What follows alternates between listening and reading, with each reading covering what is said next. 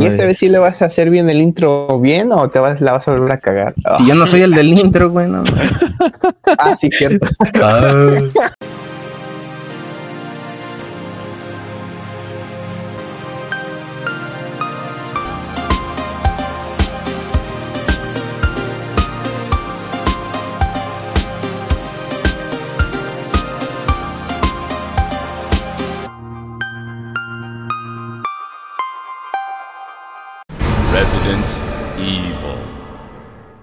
Bienvenidos a Geeks de Sillón, el podcast donde Steve, Malik McKives y Eric Vázquez se adentran a los secretos más oscuros y enmarañados que tiene Umbrella que contarnos.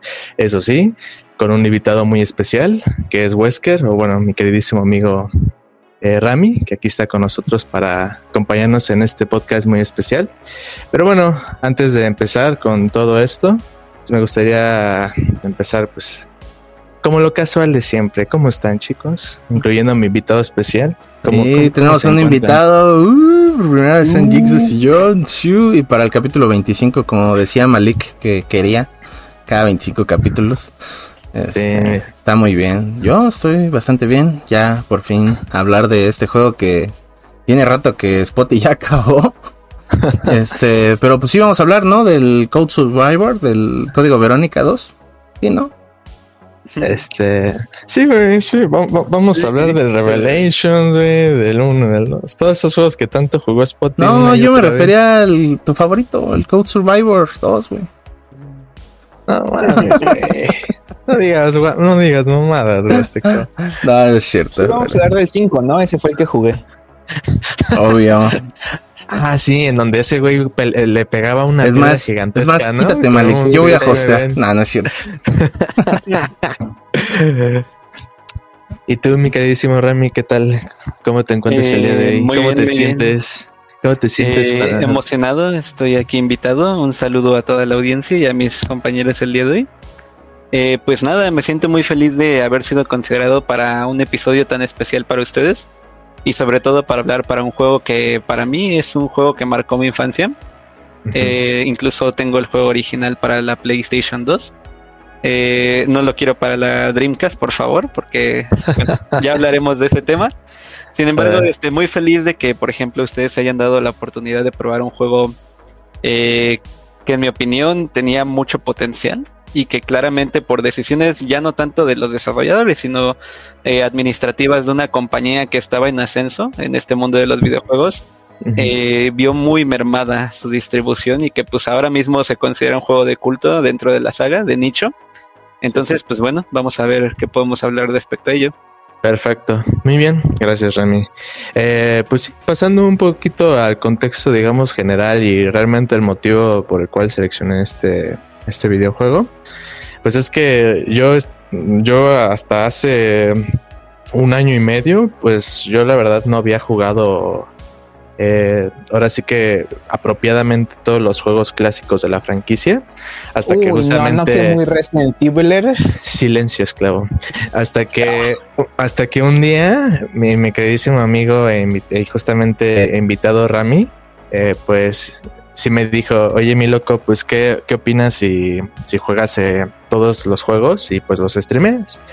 Y dije, va, entonces empecé a jugar todos los juegos hasta que llegué al Code Verónica y sí le dije a Remy, güey, yo creo que de todos los juegos clásicos, este es mi favorito de lejos, ¿no?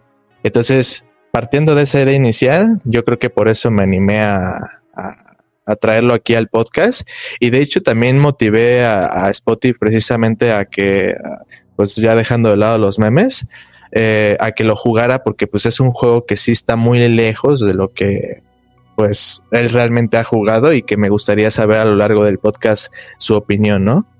Y bueno, eh, bueno, hay que comentar, obviamente, la alerta de Spot Spoilers que se van a encontrar a lo largo de este juego. Digo, hablar de spoilers, honestamente, hablar de spoilers de un juego del, del 2000, pero bueno, si hay alguien que no lo ha jugado, yo honestamente le recomiendo, si no tiene las consolas, bajarse un emulador, eh, jugarlo y esperarse a ver este podcast en otro, en otro momento. Pero bueno, ahora sí pasemos directamente a lo que a que lo sí me importa, que vienen siendo que viene siendo el juego. pasando directamente, yo creo que a los antecedentes, marcándolo ya de forma clara, el Resident Evil Code Verónica, también conocido en Japón como Biohazard, eh, del Code Verónica. Es yo creo que la, quinta entrega de la serie de videojuegos de Resident y el cuarto dentro de la serie principal que salió del género de Survivor, ¿ok? Esta fue desarrollada por la compañía nipona de Capcom para las consolas de sexta generación. De hecho, pues fue con el que debutó la Sega Dreamcast, que fue justamente la primera consola que empezó de la sexta generación, siendo justamente lo que comentaba, un título que pues generaba expectativas, pero que al mismo tiempo, y de hecho también se motivó a hablar de este tema en este podcast, también con un tema polémico, ¿no? Que como comentaba Rami en su, ahora sí que en su saludo, pues está muy hilado al cómo es que por algunas decisiones de arriba, pues este juego quedó pues en el olvido, en al menos en ese momento, pero que con el paso del tiempo fue hasta la fecha, güey. Sigue olvidado por Capcom.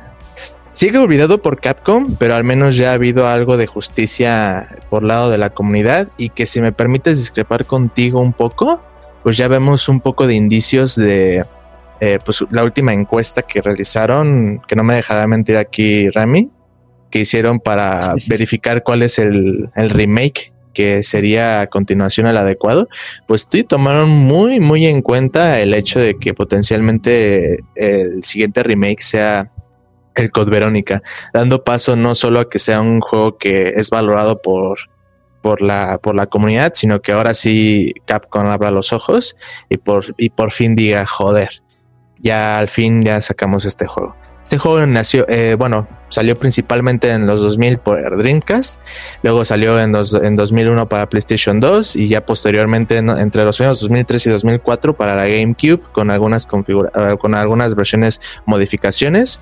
Una de ellas fue la versión que sacaron del Verónica X, que bueno, ya comentaremos más a profundidad qué tipo de cambios venían en estas versiones, así como una versión que sacaron en 2011 que no solamente hacía estas modificaciones de cinemáticas, sino que también agregaba aspectos gráficos que sí eran diferenciados respecto a sus versiones de los años 2000. Las demás versiones no, prefiero no comentarlas porque además de que no las mencionaremos eh, por los aspectos técnicos, pues realmente nunca representaron un, un cambio así radical que vienen siendo las versiones justamente de, retrocompatibilidad de Xbox One y la que tuvo también PlayStation 4 en 2017, ¿vale? Entonces no, no, no tiene mucho caso. Pero bueno, pasemos a lo que viene siendo el desarrollo del videojuego.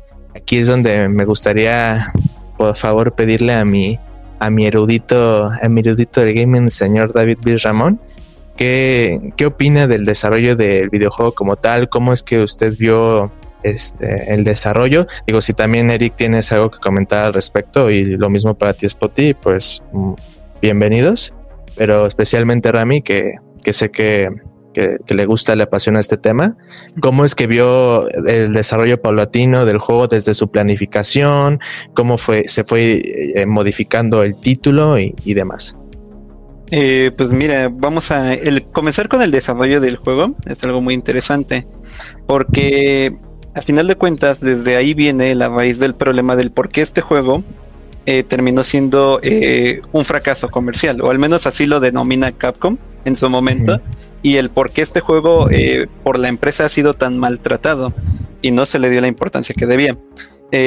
principalmente porque de, vamos, voy a remontarme un poquito antes y quizás tomar un poco los antecedentes y analizar un poco lo que venía haciendo Capcom al lanzar el primer Resident Evil Capcom eh, en, si no me equivoco, 1996, eh, no se esperaba un éxito y en realidad en cuanto ellos ven un éxito dicen vamos a desarrollar lo que viene siendo Resident Evil 2, que también fue un, desarrollo a trompazos.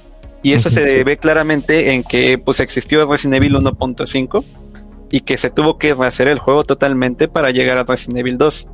Eh, con el éxito de Resident Evil 2 ya solidificando la saga, eh, la empresa como tal dijo, ¿sabes qué? Nosotros queremos que el siguiente paso no sea como en el cine, porque ellos ponían mucho el ejemplo de eh, normalmente la secuela es buena y la tercera no está nunca a la altura. Entonces ellos querían volver a las raíces, pero también querían retomar eh, la historia que estaban contando. Es por eso que en este caso eh, se decide que Code Verónica sea una continuación directa de Resident Evil 2, tomando a Claire como protagonista. Esto con la finalidad de que ella siga con la búsqueda de Chris Redfield, su hermano, eh, ahora sí que yendo a Europa, porque como todos aquellos que habrán jugado Resident Evil, eh, se descubre que Chris deja una carta en la estación de policía, en la RPD, eh, que se fue a Europa a investigar a Umbrella. Entonces, como tal, la secuela directa de Resident Evil 2 vendría siendo Code Verónica. Inclusive vamos a... El juego sufrió muchísimos cambios en su desarrollo. Eh, tengo por ahí algunas curiosidades respecto al mismo eh, que se pueden encontrar en, un libro publicado, pero si quieren hablamos un poquito más adelante de ello. Sin embargo, es algo muy interesante porque a la vez que se, se decide desarrollar Code Verónica, eh, ahora sí que Capcom pone sobre la mesa no solo un juego, sino pone cuatro juegos más.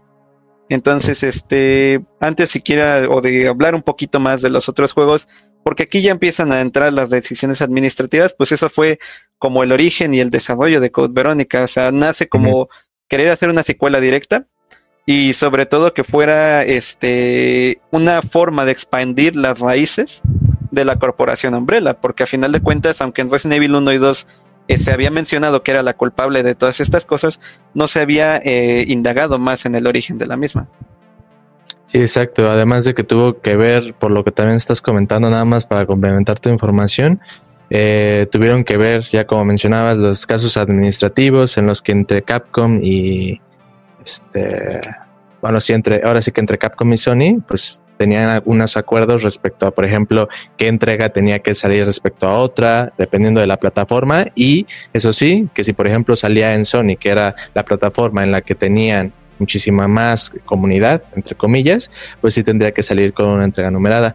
Por cierto, nada más para comentar, eh, uno de los, uno de los este, juegos que mencionabas, que era el de Resident Evil 1.5, nada más igual como complementado, eh, el que lo salvó, ahorita ya el fallecido Noburu Sugimura, Sugimura. Fue, ajá, fue el partícipe y relevante en cuanto al yo creo que el resucitado proyecto de, Resident Evil 2, porque sí, la verdad es que sí vi información respecto al 1.5 y honestamente sí, sí fue algo, dije, wow, qué cambio tan radical. Y de hecho también participó en los proyectos de Red Zero y pues también hasta donde sé, en varias versiones de lo que viene siendo el Resident Evil 4, ¿no? Y de hecho, no sé, no sé tú qué opinas, pero yo por ejemplo había revisado que por ejemplo en una de los en unos eventos de Tokio, más concretamente en el del, 98, eh, justamente uno de los que dio presentación al primer video promocional, que fue Yoshiki Okamoto, este, eh, prácticamente desmintió lo que vendía siendo el, venían siendo los rumores de que este iba a ser un título que se desapegaba completamente de acontecimientos que sucedían con otros personajes en juegos anteriores. Ya hasta que salió, pues evidentemente Claire, eh, eh, pues ya fue cuando dejaron claro que pues sí era un juego que tenía una relación directa con la línea principal, ¿no? Eso por comentar unas cosas. también este, algo que quería comentar, eh, al, a este desarrollo eh, Shinji Mikami no tenía visto, al menos cuando sale Resident Evil 1, no lo tenía visto como una franquicia. Pero cuando hace todo el éxito, Capcom le dice, oye, chavo, necesitamos más de esto.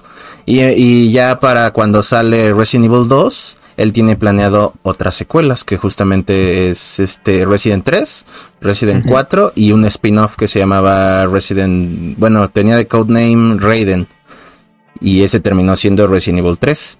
Este, y la, razón por la que querían una numerada es porque como ya se venía el PlayStation 2 a, la vuelta de la esquina en ese momento, pues dijeron, oye, güey, pero no me puedes dejar la PlayStation 1 sola.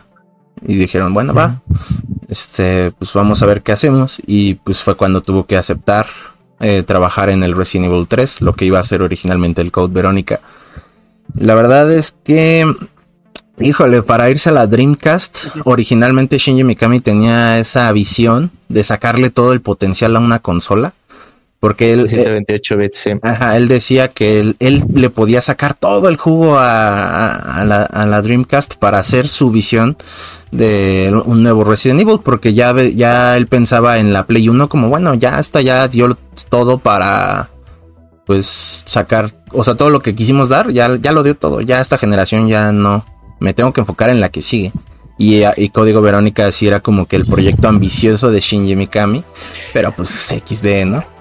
Sí, de hecho, en el bueno, ahora ya me acordé el nombre del evento, del que mencioné que mostraron este, primeras imágenes en el 98, es el Tokyo Game Show. En el 99 ya habían mostrado, digamos, una especie de gameplay en el que ya estaban mostrando el verdadero potencial eh, gráfico, eh, en el que ya las imágenes eran en tiempo real, mediante polígonos, y ya no eran imágenes pre-renderizadas. Ahora sí ya demostrando, ok, ya estamos haciendo un gran avance. De hecho, durante todo este proceso, eh, si, no me lo puede también confirmar Rami, si es cierto, también se, se hizo una versión completa de Resident Evil 2 para el Dreamcast, para ahora sí que llegar este hueco que se tenía ahora sí que para la entrega de este Code Verónica y justamente en este Resident Evil 2 que salió para la, la Dreamcast que era más completa era como una especie de Em, bueno, no, no, era una especie, perdón. Más bien, esta contenía una demo, una demo oficial del juego de Code Verónica, en el que tenía melodías eh, clásicas del juego, donde tenían a uno de sus. Ahorita no recuerdo muy bien el nombre, tendría que checar bien mis, mis notas. Que el, chingo. el, Museo del Sonido se llamaba. Y Sí, pero cómo, pero ayúdenme, recuérdenme el nombre este del eh, compositor de los juegos anteriores. Este, de Porque lo tengo aquí, pero es que son muchas, muchas, son, son muchas cosas que tengo anotadas. Porque, o sea, está, está el compositor antiguo, que justamente esta demo que salió, que estaba junto con el juego de Resident Evil 2 de la Dreamcast, esta demo tenía la banda sonora clásica que compartía con los juegos de Resident Evil antiguos. Ya obviamente en la salida de, de Resident Evil Code Verónica, pues ya se cambió de compositor musical eh, dando pie a, grandes temazos, ¿no? De hecho, de hecho ya en, en el evento, ¿cómo se llamaba este evento? En el Gamers Day de Capcom, que se celebra siempre en, en, fin de año. Aquí es ya donde habían incluso mostrado el uso del personaje, por ejemplo, de Chris, así como también el uso del personaje de, de, Steve, nuestro aquí presente Steve, que sustituía completamente al, León y ya obviamente quitaba los rumores de que León iba a ser un personaje que iba, que iba a salir, ¿no? Este, de hecho, también tengo información bastante interesante, chicos, porque justamente Mikami, el productor que mencionabas, había anunciado, había anunciado que las primeras reservas del juego iban a tener contenido variado, por ejemplo, una tarjeta exclusiva y caja serigrafiada así como el hecho de que también se podían conseguir de la consolas exclusivas de, un color particular, creo que eran rojo y morado, no recuerdo muy bien sus diseños, pero que obviamente estas consolas tenían ya el juego incluido. Obviamente, pues estábamos hablando de que solamente esto estaba saliendo para japanese, japanese San, ¿no? Además, también, importante, ya para finalizar mi punto, el juego estuvo dividido en dos, eh, ¿cómo se les dice? GD Rooms, sí, en donde justamente ya estaban tratando de dar el, pie a decir, vamos a sacarle todo el, todo el provecho visual, gráfico que mostramos en, en tráiler y que de hecho pues, ya se, se justificó y que lo hablaremos ya más a detalle cuando hablemos del propio juego en sí, del arte, del apartado del arte, del diseño, pero que pues obviamente sí demostraba que ya sacar dos discos, pues sí era eh, apostar bastante duro, ¿no? Entonces, bueno, diciendo ya esto, me gustaría pasar a, la pregunta que tengo ganas de decirle a, Rami respecto al lanzamiento, güey. Ok, bueno. ¿Fracaso comercial? Incluso yo creo que el lanzamiento, y, ya se veía venir porque inclusive se supone que el, juego originalmente debía haber salido en 1998. Sin embargo, termina siendo retrasado a marzo del 99. y no es cierto, de marzo del 99 termina siendo retrasado a otoño del 99. Sería más o menos, creo que, perdón por interrumpirte, creo que es exactamente en octubre. Bueno, no, bueno, me quedo más con tu otoño, pero sí, no me acuerdo del mes. Sí, es del 99 y sí, o sea, a final de cuentas otoño pues termina siendo entre el periodo que comprende octubre, noviembre y diciembre. diciembre Entonces ya desde ahí, este, pues había una pregunta, ¿por qué se ha retrasado? Entonces la excusa que termina eh, saliendo a decir Capcom es que, que, estaban esperando a que la Dreamcast tuviera una base de usuarios de al menos 3 millones. Esto con el objetivo de que ellos pudieran vender eh, lo que esperaban de, de Resident Evil Code Verónica. Sin embargo, este cuando era, se supone que iba a ser su, lanzamiento oficial, pues siguieron con su marketing ya mostrando algunos más gameplays. Y precisamente en mayo del 99, después de lo que viene siendo el atraso, eh, salieron a dar mucha más información del desarrollo en sí. Eh, en el cual ah, hablaban de que iba a ser muy este muy ambicioso siendo el juego más largo de la saga que inclusive eh, sigue siendo de los juegos antiguos probablemente el más largo en torno a unas 10 y 12 horas, o es lo que ellos Demasiado, diría yo. La verdad es que sí. Para hacer un juego. Eh, ah, toma, perro. sí, sí, es bastante largo, la verdad. Digo, y principalmente cuando uno. este Ah, güey, espérate. Ese güey se queja de que es largo y ahí se echa los yakuza de 70 horas y no dice nada, güey. Nada, nada, ya, ya, póngale, ya póngale el virus ese, güey. Sí, güey. Se muera. sigue, sigue explicando. Ya duerman Steve, güey. Entonces, ya hay este, que adelantar esa parte. Claramente ah. hay, bastantes cosas en las que pues los desarrolladores, o bueno, en este caso yo diría que a Capcom se le va, porque prácticamente ellos decían va a haber muchos más personajes jugables. Entre ellos el carcelero del inicio, que si no me equivoco era Rodrigo Juan. Eh, sí, era, era Rodrigo, exactamente. Rodrigo, en el cual este, pues, este, decían que iba a ser jugable y que iba a tener un papel, pues no importante, pero sí iba a apoyar en el desarrollo de la trama. Eh, como mencionan, también se confirma de Chris. Y aquí hay algo muy interesante.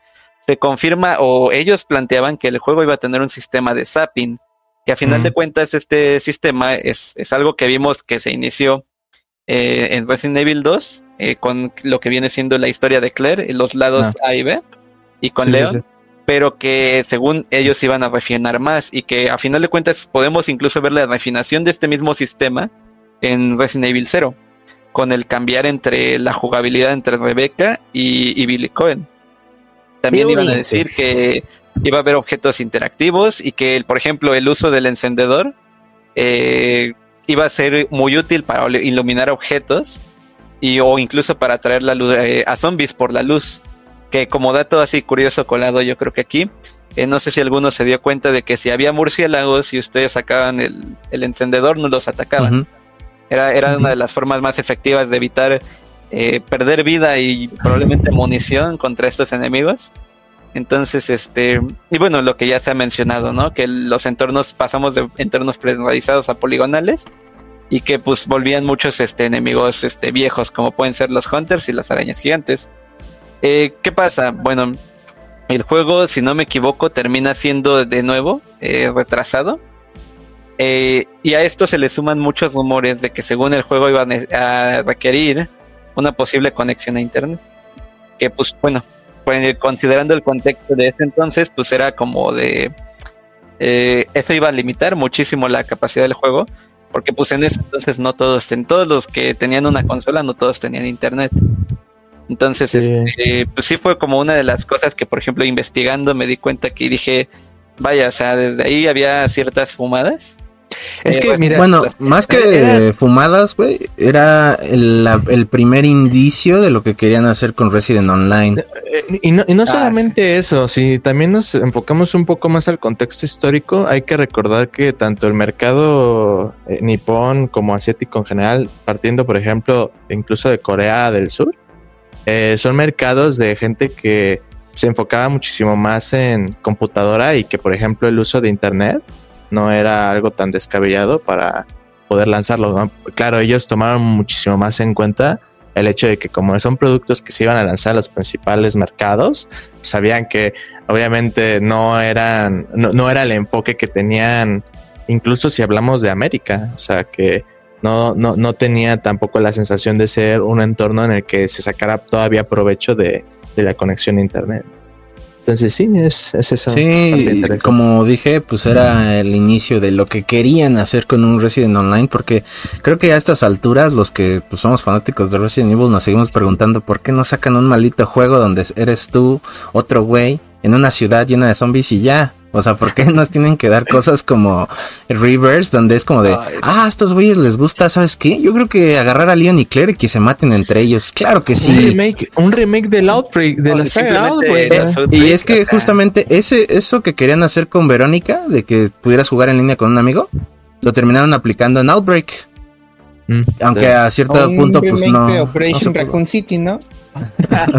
ah, no estaría mal, ¿eh? No estaría nada Bueno, mira, ahora que para defender más Spot y ve que no ha jugado Residence ni nada, el otro día nos pasamos el este Operación Raccoon City, porque estaban en descuento con el programa de retrocompatibilidad. Y mira, el Spotty sí andaba acá jugando, ¿eh? Y sí se divirtió. Sí, es que, es que ese juego es lo que le decía a Dami en un punto, digo, saliéndonos tantito del contexto del marco teórico que está aburriendo la Spotty. Eh, y es que es un, o sea, es un juego que es bastante, bastante entretenido. O sea, la historia es una fumada, es una mierda en general. Pero joderos. Sí, es una, o sea, es una mierda, güey. Pero honestamente el gameplay, joder, es súper entretenido. De hecho, cuando yo jugué el multijugador, o sea, yo tuve la oportunidad, digo, no sé si Rami también, pero yo tuve la oportunidad de jugar en multiplayer y joder, o sea, era muy, muy, muy entretenido. Además de las. Todavía sigue disponible el multijugador. Jugamos varias partidas. le partí su madre eh, varias veces ese, güey. Ah, yo digo que hay que hacer eso porque, como, como menciona Mali, creo que a final de cuentas, dentro del, de lo que han nacido las propuestas multijugadores dentro de la franquicia, termina siendo una de las más sólidas.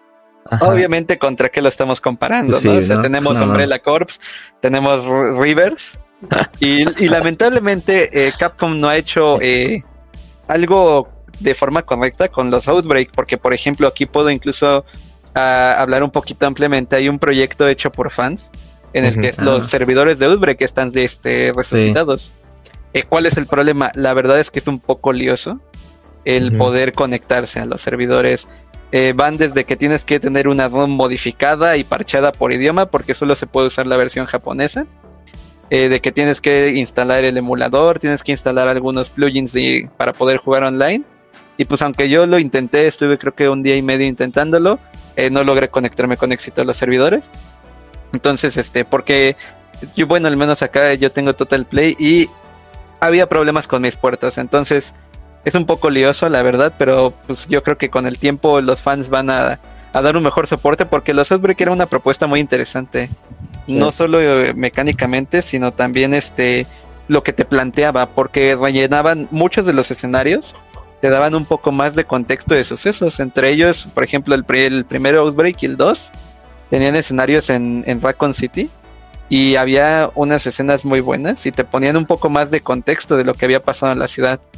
Entonces, este, definitivamente los Outbreaks serían un éxito. Pero volviendo a, lo que viene siendo la operación Raccoon City, eh, en su tiempo de gloria ese juego era, era al menos para mí, era como jugar COD porque tenía el equilibrio perfecto entre un buen eh, control y un buen multiplayer. Personajes que no son memorables, pero eran originales y que en su gameplay se sentía bien. Y además de todo, eh, el planteamiento de los, de los mapas era muy excelente, porque no solo te tenías que preocupar de ahí viene el Naquito con su, con su vector, ¿no? Y viene invisible, sino que llegaba a ti y, justamente atrás de ti te caía un Tyrant, ¿no? Y tú así como de, bueno, ¿ahora qué hago? ¿O mato a este güey? O, y tratamos de matar al Tyrant, ¿sabes? Entonces. Solo así eh, me ganó Eric, güey. jugamos puro héroe contra villanos, güey. aún así. Ah, por ejemplo, el de héroe contra villanos era buenísimo. Pero sin duda alguna ese juego, eh, historia, en la historia es un sacrilegio, porque desde que puedes matar a León y romper todo el canon de la saga, pues ya, ah. pero, pero sin duda alguna es un juego que, pues para pasar el vato es muy bueno. Eh, la verdad, sí. Pero bueno, ahora sí, volviendo a, volviendo al punto, Em, pues siendo ahora sí más incisivos y contundentes, sí consideran que fue, ya dejando la palabrería, sí consideran que fue un fracaso comercial. Tú, Eric, que no has dado como mm, tal una respuesta yo, que me parezca. Yo digo que sí porque, o sea, para empezar, creo que el requisito principal era una base sólida de jugadores en una consola. Entonces, ya sabemos qué pasó con la Dreamcast, ¿no? Y que de cierta forma, por lo que yo había visto, digo, ahí si, me, si estoy mal me corrigen, pero yo recuerdo que el Code Verónica es muy diferente, o al menos no tiene todo el contenido que nosotros ya hemos visto en la versión que jugamos de Code Verónica, todos. Por ejemplo, eh, si no mal recuerdo, creo que eh, pues el tema de Wesker sí se ve más en, en, esta versión, en la versión que todos conocemos, que la de Dreamcast. O sea, ya nada más llega como de vences a esta um, Alexia y Chris nada más se ve así como llega al avión con Claire y se reencuentran y ya. Y esa relación con Wesker no está tan fuerte como lo es ahorita. Que sí es como ya te van planteando de, ah, pues este güey está enojado por lo que pasó en Resident Evil 1 y empieza esta rivalidad entre los dos. En el otro sí fue como de, ah, rushealo ya. O sea, sí se podía jugar con Chris, pero no estaba todo al 100% y de hecho por eso una de las versiones que es la de Japón es la Complete Edition, porque pues, ya trae todo lo que supuestamente debía de tener la otra.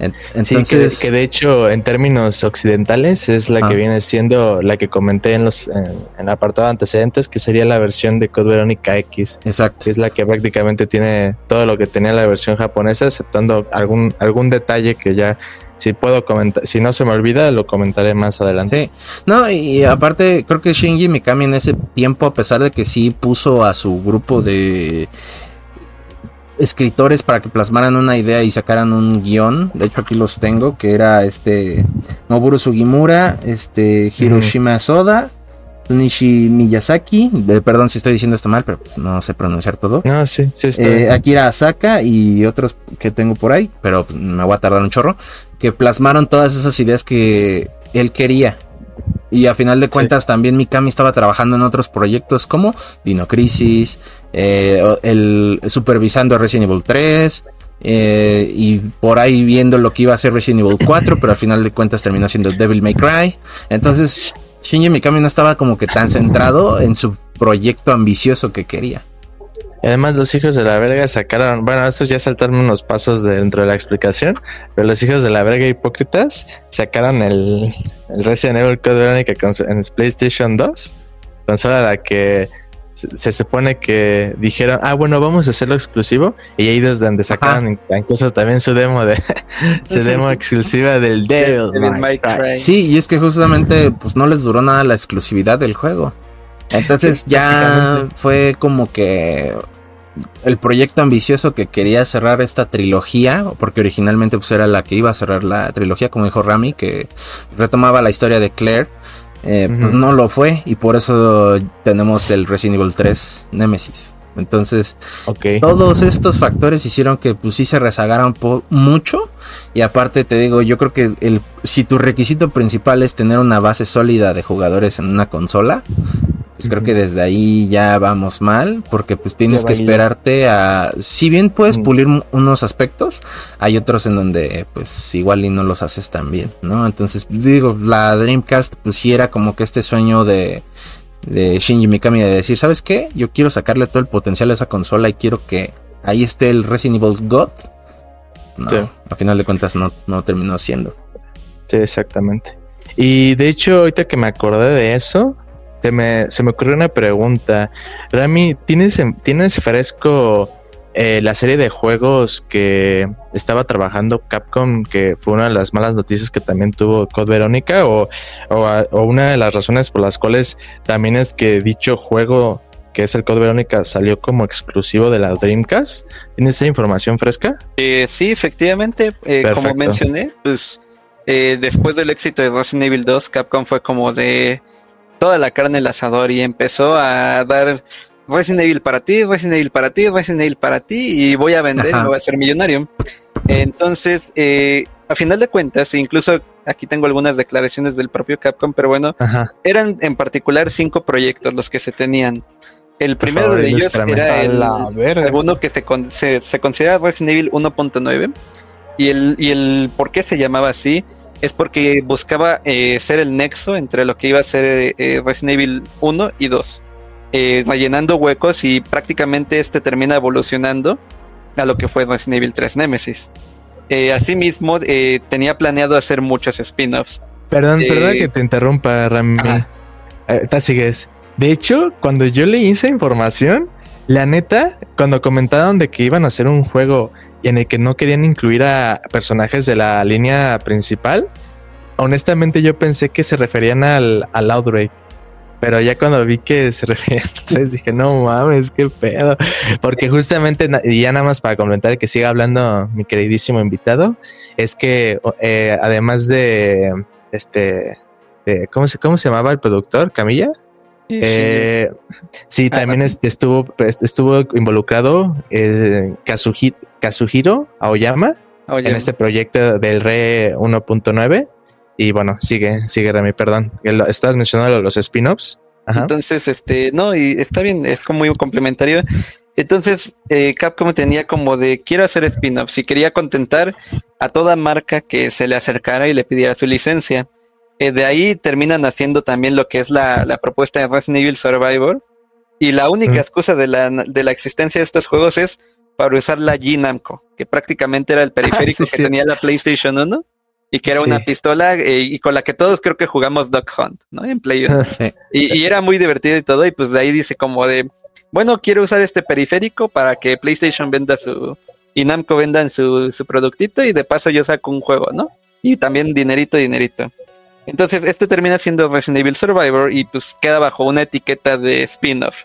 Entonces, luego terminas naciendo eh, el siguiente spin-off y incluso plantea muchas bases de lo que Capcom quería hacer y que para mí terminó logrando eh, con excelencia en, Resident Evil Revelations, que fue la idea de un barco infestado de, zombies, ¿no? Eh, de ahí nace el spin-off que se conoce como Resident Evil Dead End. Entonces, este. Y de paso, Capcom eh, hizo la, la más grande, porque aquí, por ejemplo, yo creo que es un punto de inflexión, porque empieza a desarrollar Resident Evil 0 para la Nintendo 64. Eh, y esto termina haciendo como una precuela, por algo lleva el nombre de cero. Y esto es muy importante porque aquí empieza la estrecha relación que termina teniendo eh, Capcom con Nintendo, porque una vez que, prácticamente se estrenan estos cinco proyectos, todo se va para la GameCube y el trato fue como de Nintendo. Y aquí es donde, por ejemplo, se cae uno de los argumentos que voy a mencionar en unos momentos. Entonces, Resident Evil Code Verónica termina quedando en la Dreamcast y pero no tenía etiqueta de spin-off. Entonces, ¿por qué termina yéndose Code Verónica a la Dreamcast cuando tenía PlayStation 2 y Nintendo 64? Bueno, todo esto viene porque Capcom quería hacer un port de Resident Evil 2 para la Sega Saturn. Un port que pues los, desarrolladores le dijeron a Capcom, oye, esto no funciona. O sea, si apenas hicieron funcionar Resident Evil 1 en la Sega Saturn y ya era inferior a la versión de PlayStation 1. Eh, Resident Evil 2 que exprimía la PlayStation 1, que claramente si alguna vez han visto algún gameplay entre Resident Evil 1 y 2, hay un salto brutal, tanto gráficamente como de gameplay. Pues llegan y le dicen, oye, ¿sabes qué? E incluso creo que tengo por aquí el nombre de la empresa que lo desarrolla. Si no me equivoco, era Next, Next Entertainment. Entonces llegan y van con Capcom y le dicen, oye, ¿sabes qué? Es que no funciona. Y probablemente Capcom, así como en, su benevolencia y egocentrismo, le dice, eh, está bien, no te vamos a dar tu port, pero te vamos a dar el siguiente Resident Evil Next Gen. Y le va a sacar todo el potencial a la Dreamcast, así como mencionó Eric, que era el sueño de voy a explotar esta consola al máximo, ¿no? Entonces termina yéndose lo que viene siendo Code Verónica a la Dreamcast eh, Resident Evil 0 se va con Nintendo 64 y Dead Aim, que era otro spin-off, se va a la PlayStation 2. Survival, pues ya desde que simplemente solo era la excusa para usar un periférico, queda como spin-off. Dead Aim se va a spin-off y 0 era una precuela. Ah, Entonces, como ustedes mencionan, aquí queda en el limbo de cuál es el que se va a llevar el número 3. Exacto, los dos. Y aquí es chistoso porque el rumor que se corría hasta hace unos años era como de Sony tenía un acuerdo de tres juegos numerados y por eso se lo lleva Resident Evil 3. Sin embargo, eh, esto se termina desmintiendo debido a que Capcom sale y dice, eh, son palabras de Capcom, no, no, tengo bien el dato, pero dice, la publicación de los spin-offs en PlayStation 1 podría dañar la relación de esos jugadores con la compañía, ya que la mayoría de las personas han jugado Resident Evil alguna vez y lo han hecho en PlayStation 1. Eh, esto es porque evidentemente la saga nace en PlayStation 1, entonces, eh, ¿qué es lo que dicen? Bueno, pues solamente porque ahí está nuestra base de jugadores, les vamos a poner a, lo que era Resident Evil 1.9 eh, la etiqueta del 3. Entonces, Resident Evil termina catalogado como un spin-off y se va a Dreamcast. Entonces, aquí hay algo muy importante, pues ya desde que un juego en su mayoría tiene una etiqueta de spin-off, suele saber que va a vender menos. Y luego, como ustedes mencionaron, la Dreamcast termina siendo una consola que se estrella estrepitosamente con eh, 9, millones 130 mil unidades. Pues contra claramente la consola más vendida de la historia que ha sido la PlayStation 2 con sus 155 millones de unidades. Entonces, pues claramente es una pésima lectura del mercado de, parte de Capcom.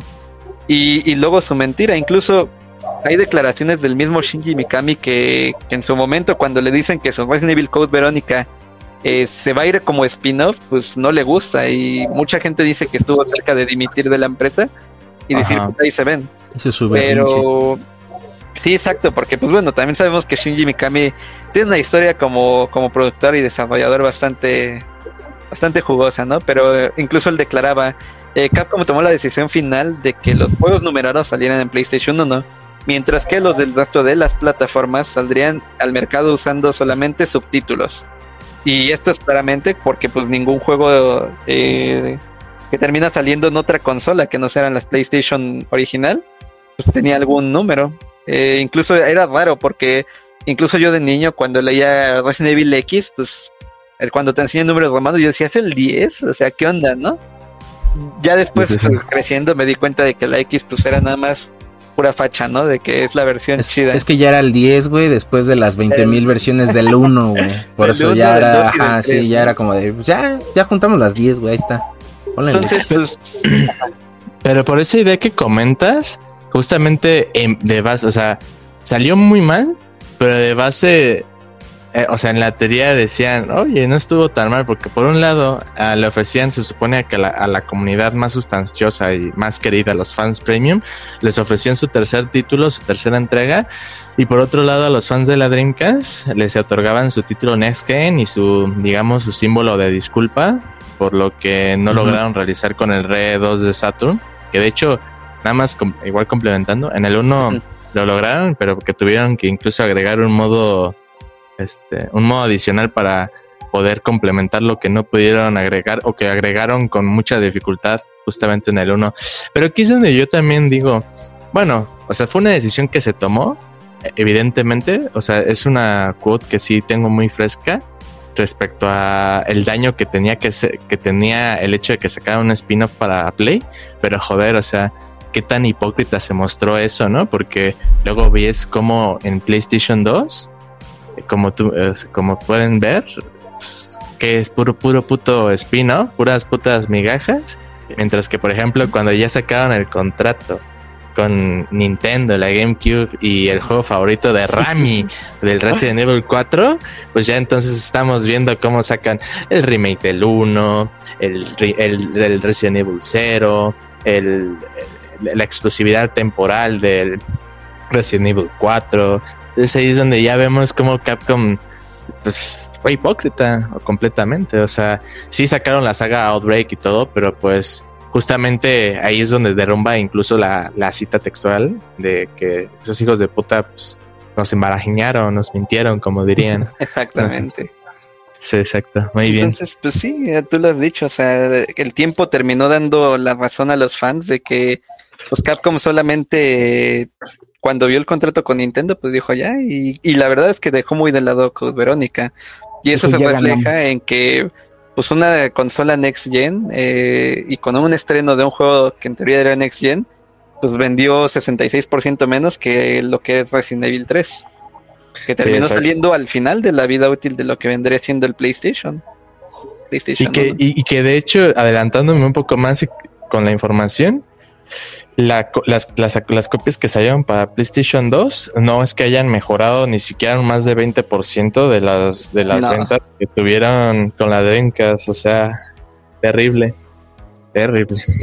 Muy bien.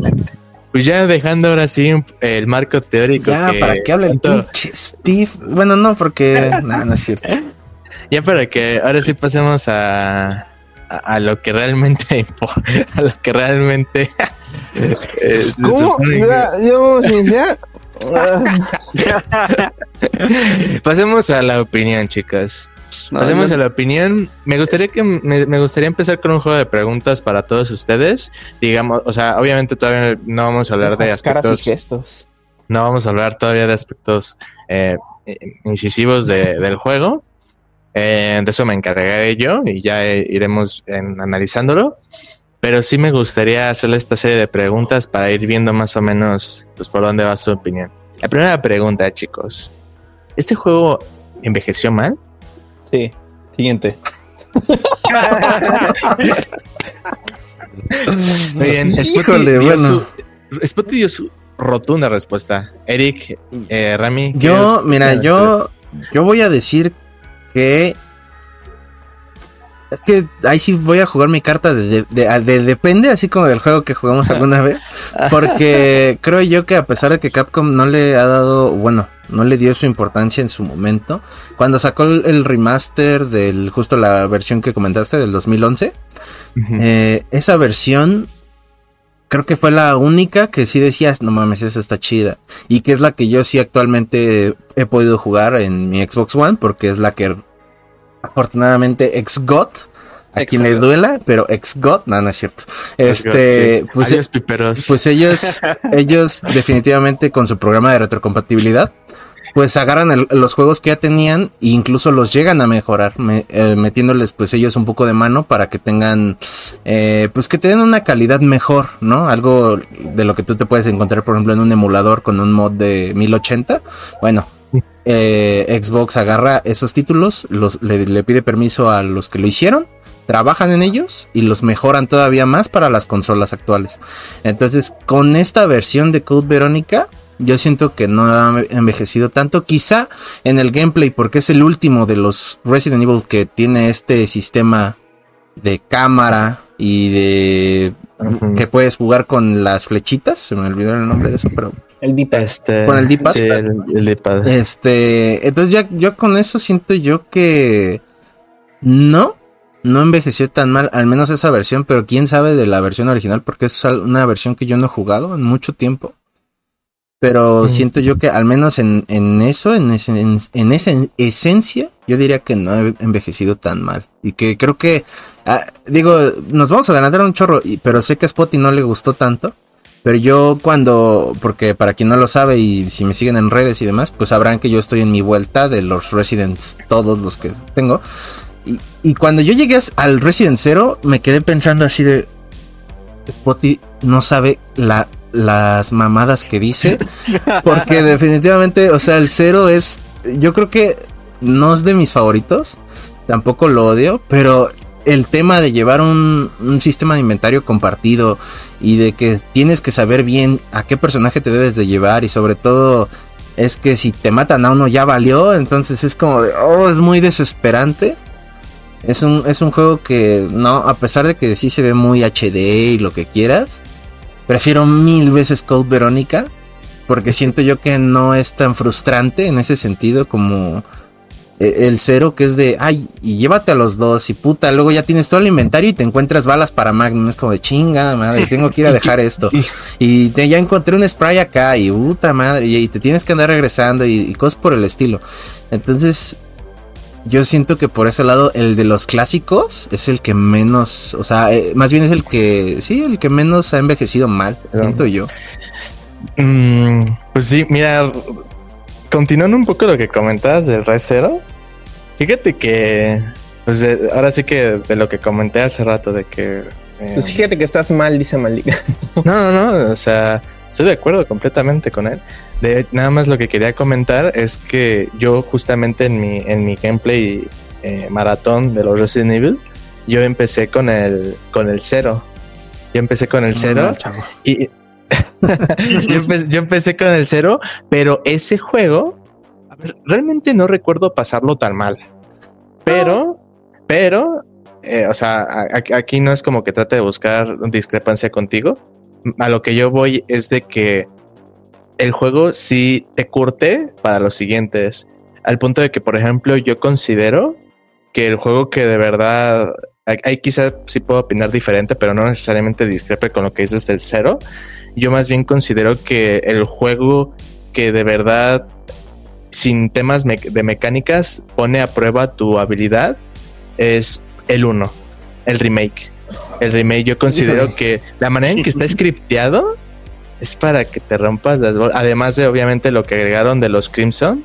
Bueno, eh, todos, esos detalles hacen que el juego agarre un nivel de dificultad muchísimo más alto. Y te juro, no sé por qué, pero a pesar de que tienen ese mismo motor de juego, el, el 0 y el 1, los agarres o la manera de poder esquivar a los zombies es que para mí el juego más difícil para esquivar zombies, sin contar el 3 porque el 3 no cuenta, eh, era, era el 1, güey, el remake. O sea, literalmente me costaba un chingo de trabajo esquivar a los zombies en el 1. O sea, era un juego que tenías, no sé, pero bueno, o sea, eso ya es desviarnos demasiado. Aquí yo lo No, y es curioso porque fíjate que yo con el remake del 1, yo no siento eso, ¿eh? De que sí sea difícil.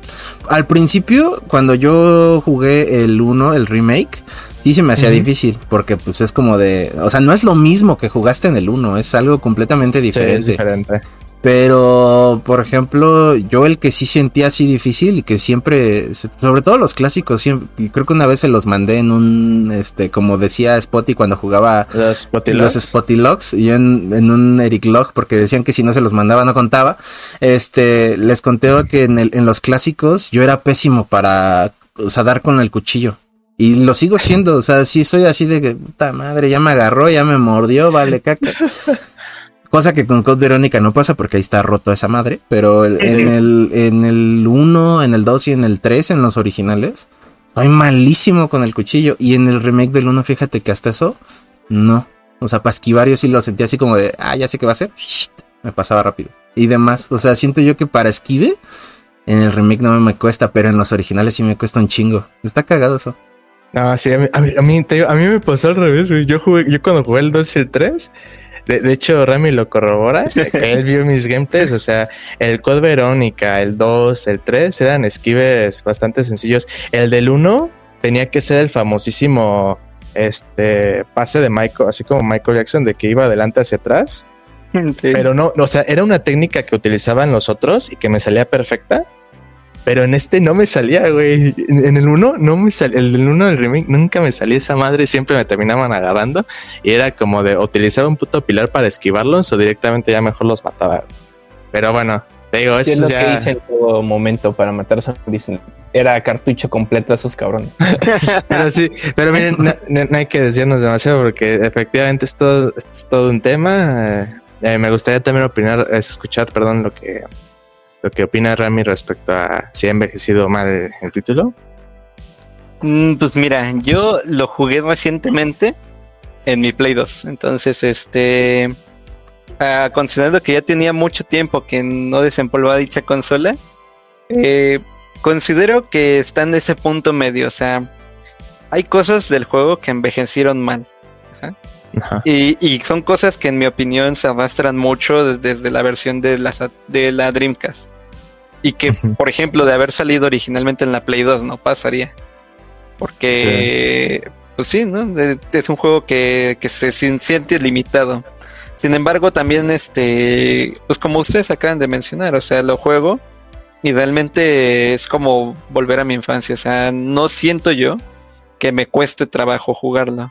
Comparado como, como acabas de mencionar en el Resident Evil, en el remake del 1, también a mí me cuesta mucho esquivar. Y, yo tampoco entiendo el por qué, o sea, eh, es un fenómeno extraño, pero, pero no, o sea, realmente no. Y como acaban de mencionar, el cuchillo en ese juego está muy roto. O sea, comparado a la mayoría de, los, de la franquicia, en el Code Verónica es demasiado fácil pasar el juego con cuchillo. Eh, inclusive te puedo decir que, el enemigo este que estira la mano está diseñado para que te sea difícil con cuchillo. Porque es el único enemigo al que tienes que acortar la distancia y te va a pegar, al menos una vez. Entonces, este. Sí, exacto. me recuerden Pero te digo que personalmente creo que es el, último juego de, la franquicia original que este. que conserva mucho de la esencia de lo que es el juego. De tú averigua qué tienes que hacer.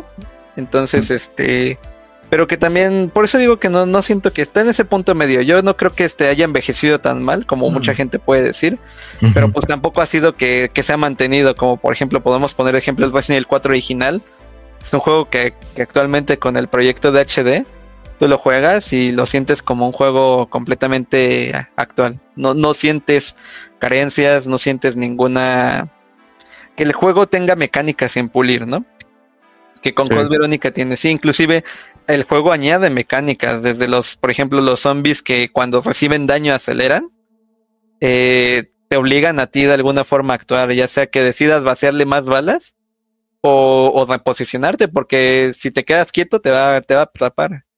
Y incluso es algo que el juego te, te, explica de manera implícita con la animación del, si no me equivoco, el primer zombie que, que llega a hacer eso y que es muy marcado es el zombie que es un médico mm. cuando estás en la, en la prisión de nuevo, ¿no? Sí.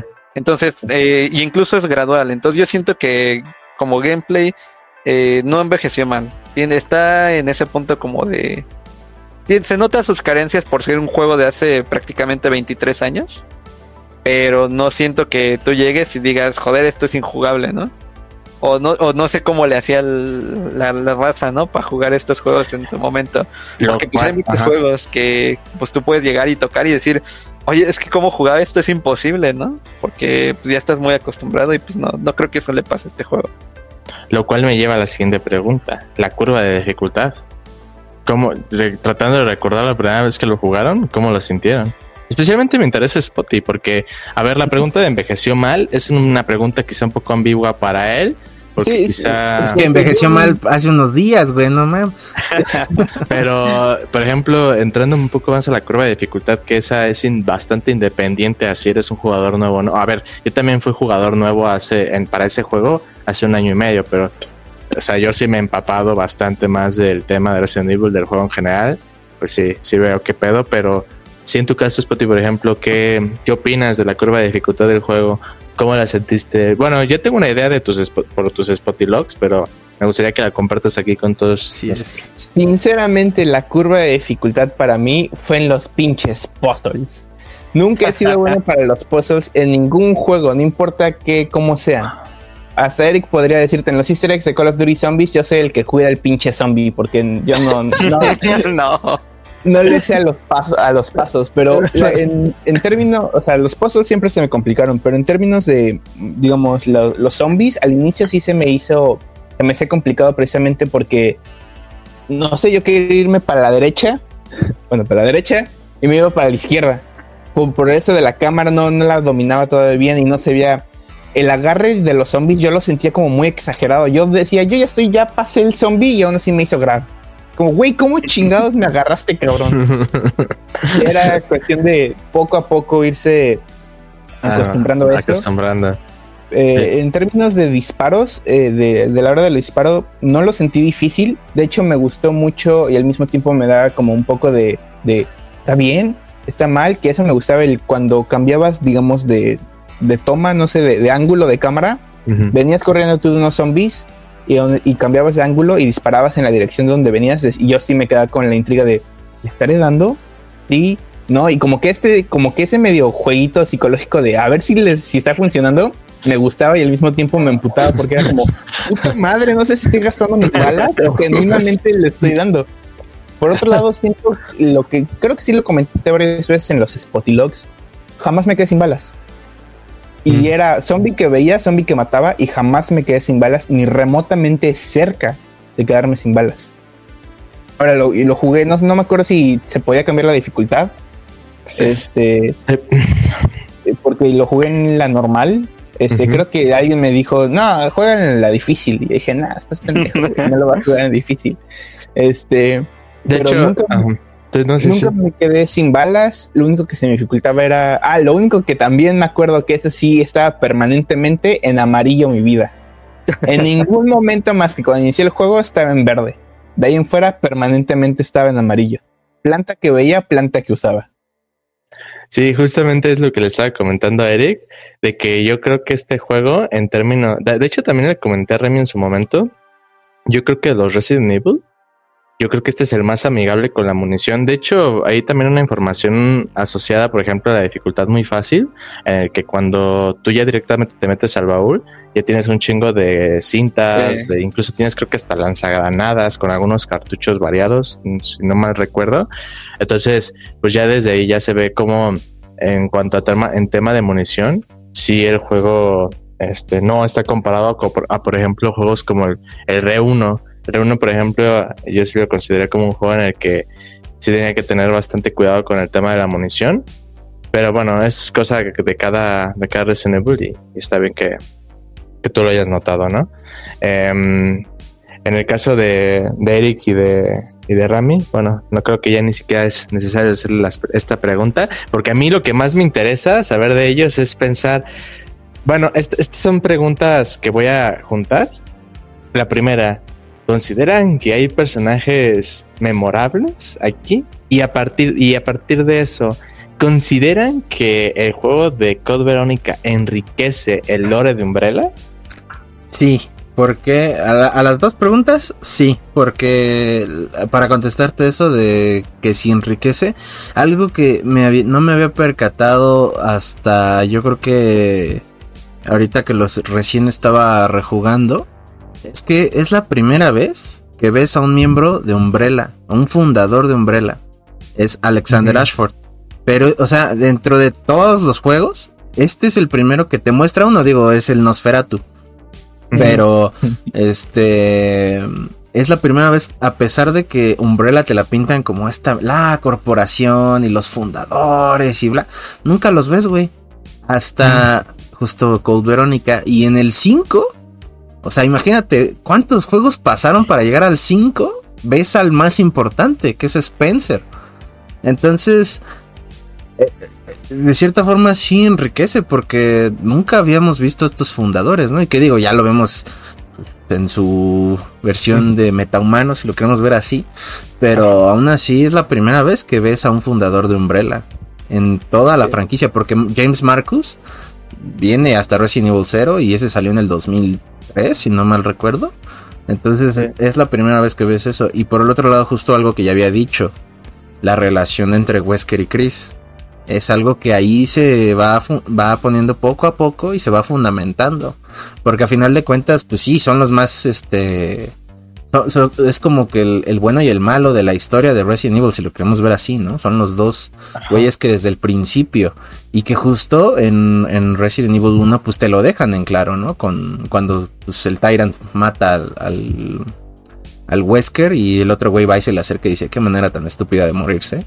Ahí como que ya te dejan esa mini rivalidad, pero se queda ahí y ya cuando Chris se entera que Wesker está vivo, como, a la verga. Y el otro güey le tiene resentimiento. Entonces ahí van planteando toda esta historia que culmina en Resident Evil 5 y que culmina con lo que empezó con Resident Evil 1. Entonces yo sí considero que le mete mucho olor. Aparte de que, por ejemplo, eh, hace rato que mencionó, no sé si fue Rami o fuiste tú, no me acuerdo. Lo de Leon, de cierta forma, a pesar de que no es un personaje jugable, te dan a entender que sí ayudó para que eh, este Chris supiera dónde estaba Claire. Entonces es como el vínculo ahí. Eh, y bueno, pues Steve, pues está ahí, ¿no? Porque ese güey sí no, no lo voy a mencionar. What's going on? ¡Ey, espera! ¡Está aquí! bueno, no, este... ya muy malo de Pero aún, así siento que sí eh, tiene mucho de dónde rascarle en el sentido del lore. Tiene que, o sea, siento que sí está muy sabrosito así como para ver. Eh, tú, Spotty, bueno, lo del, lo del lore no es necesario, pero sí lo de los personajes memorables. ¿Te pareció alguno que valía la pena tu tiempo?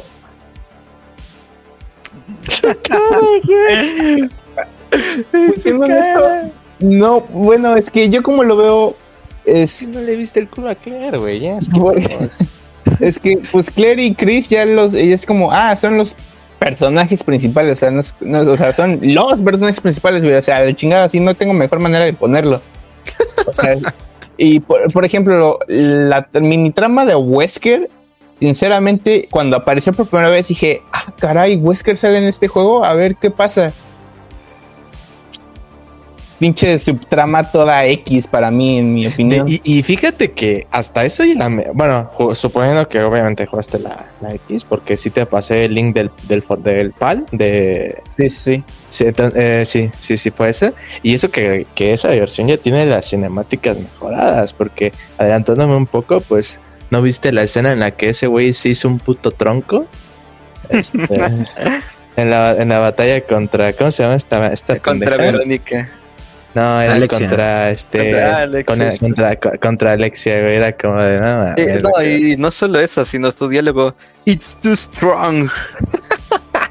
ah, güey. No, la de la Dreamcast era todavía más infumable ese güey. Ese es uno de los puntos negativos, pero que bueno, ya pasará la, la crítica. ¿Y tú, Remy? Nada más para ya luego dar yo mi opinión. Muy bien, respecto a personajes memorables, este, yo creo considero que sí, porque no solo engrandece a lo que viene siendo el personaje de Claire, que pues ya desde el Resident Evil 2 te da este te dan un personaje bastante bueno, sino que aquí todavía lo desarrollas más y eso, sino que pues este te introduce, como dice Esteric, o sea, te muestran por primera vez un poco de lo que es fundado de Umbrella. Y pues quizás, bueno, voy a tirar por aquí el dato, pero este eh, en el ya lo explicaré un poquito más en los, en los datos curiosos.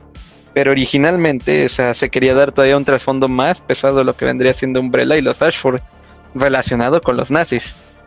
Mm, Entonces, este. A lo de Krug. Bueno, no, no sé si se refería a eso. ¿No es lo, de los, del apellido Kruger o me estoy tomando? Sí, sí. Mm. Entonces, este.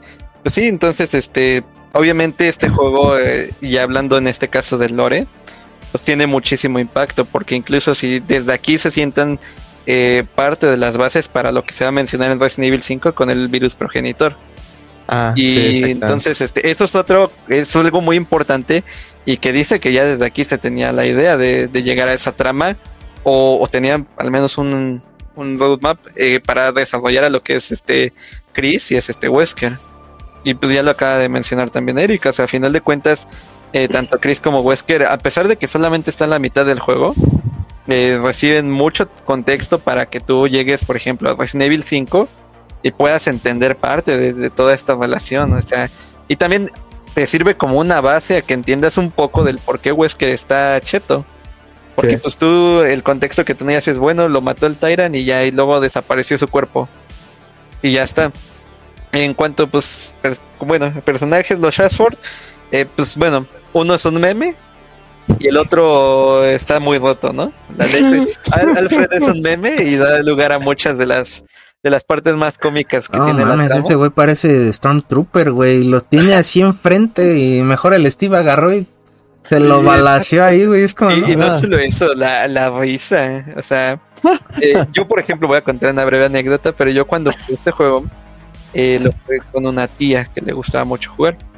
Y cuando llegamos a la parte donde donde el, Alfred te dice, se ríe y luego te dice, Welcome Claire. este, toda mi familia lo escuchó porque estábamos jugando en la pantalla y estábamos muertos de risa, ¿no? Pero hasta eso incluso creo que, a pesar de que fue un juego de los 2000, creo que ya te estaba tirando esas indirectas en cómo habla y cómo se ríe, de que pues ese güey era un trapo. sí, y, y, yo, por ejemplo, hasta que no crecí lo rejugué, dije, ah, no manches, o sea, siempre estuvieron ahí las pistas. y hasta que se revela, y pues yo obviamente de niño no lo entendía, ¿no? Pero, pero pues te digo, o sea, quizás no son memorables al grado de, de otros personajes que ha tenido la franquicia, porque la franquicia ha tenido personajes eh, que salen en un juego y, creo que todos quisiéramos volver a ver. Billy. El claro ejemplo es Billy Cohen de, de Resident Evil 0. Pero pues son personajes que bajo el contexto y el mismo juego pues yo al menos los recuerdo como de, ah, pues estaba, estaba bien, ¿no? O sea, para que la trama funcionara, pues tienen cierto grado de, memorabilidad, pero pues realmente en una saga tan grande con tantos juegos, pues no van a trascender más allá de los protagonistas que son Chris y... Yo quiero preguntar, a esta altura de que salió Código Verónica, ¿cuántas veces han salido tanto Chris como Claire en los juegos? Ok, mm. Eso se lo dejo a mi invitado, eso se lo dejo a mi invitado porque ah, para sacarle el máximo jugo, güey. Ah, bueno. por ejemplo, en el caso de Claire, eh, ha salido lo que viene siendo Resident Evil 2. Salió en Code Verónica. Eh, salió.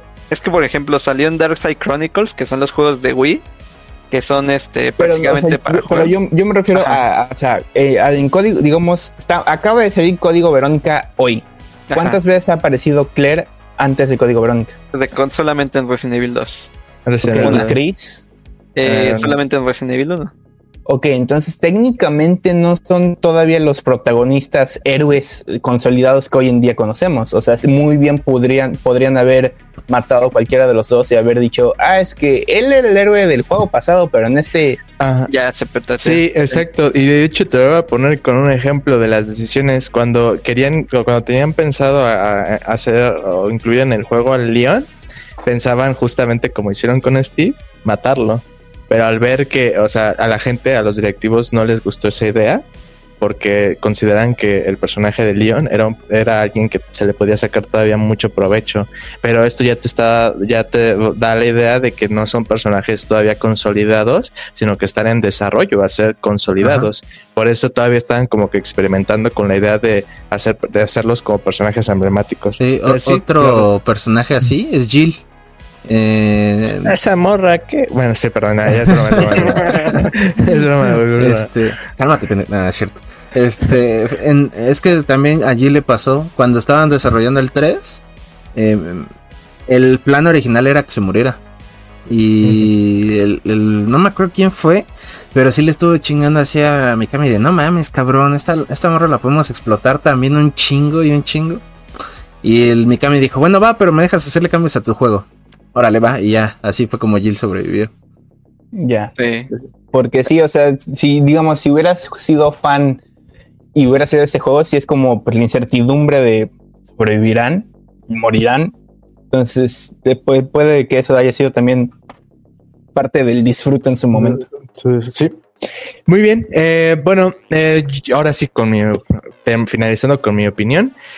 Yo sí considero, bueno, respondiendo a las preguntas, yo más que emblemáticos, digo, hice esta pregunta a propósito, porque quería ver qué tan en serio se podía uno tomar a los, a los personajes, porque lo que es cierto y no es ningún secreto, es que, pues, ahora sí que la saga Resident Evil, especialmente en los juegos clásicos, digo, ya también en los, uno, los juegos nuevos se ha visto, eh, se hace el pinche Chris, siempre me acuerdo de esa escena de Chris golpeando su roquita. Eh, sí vemos bastantes momentos cómicos en los que pues decimos, joder, ¿cómo va a tomar este momento o este personaje en serio? Y pasa mucho en, el Code Verónica. Para mí el, momento más icónico y que ahí tengo guardado y que pues, aquí todos tenemos el What's Going On de Steve cuando, cuando entra, güey, y no mames, super cringe las voces. O sea, eso es algo que han tenido característico eh, en la franquicia, que no han tenido una selección de voces lo suficientemente acorde con, digamos, una especie de seriedad, pero se entiende que al, mismo tiempo creo que eh, lo hacen como que aposta porque tiene que ver con también sus principios y la manera en que ellos visualizan es cierto humor. Y eso lo noté, por ejemplo, viendo las cinemáticas de Resident Evil 1 o mismamente interacciones o diálogos que aparecen en el Resident Evil 1 del remake, ¿no? Que dices, no mames, güey. O sea, con estas interacciones pueden hacer que te tomes a los personajes en serio. Era como de, güey, no mames.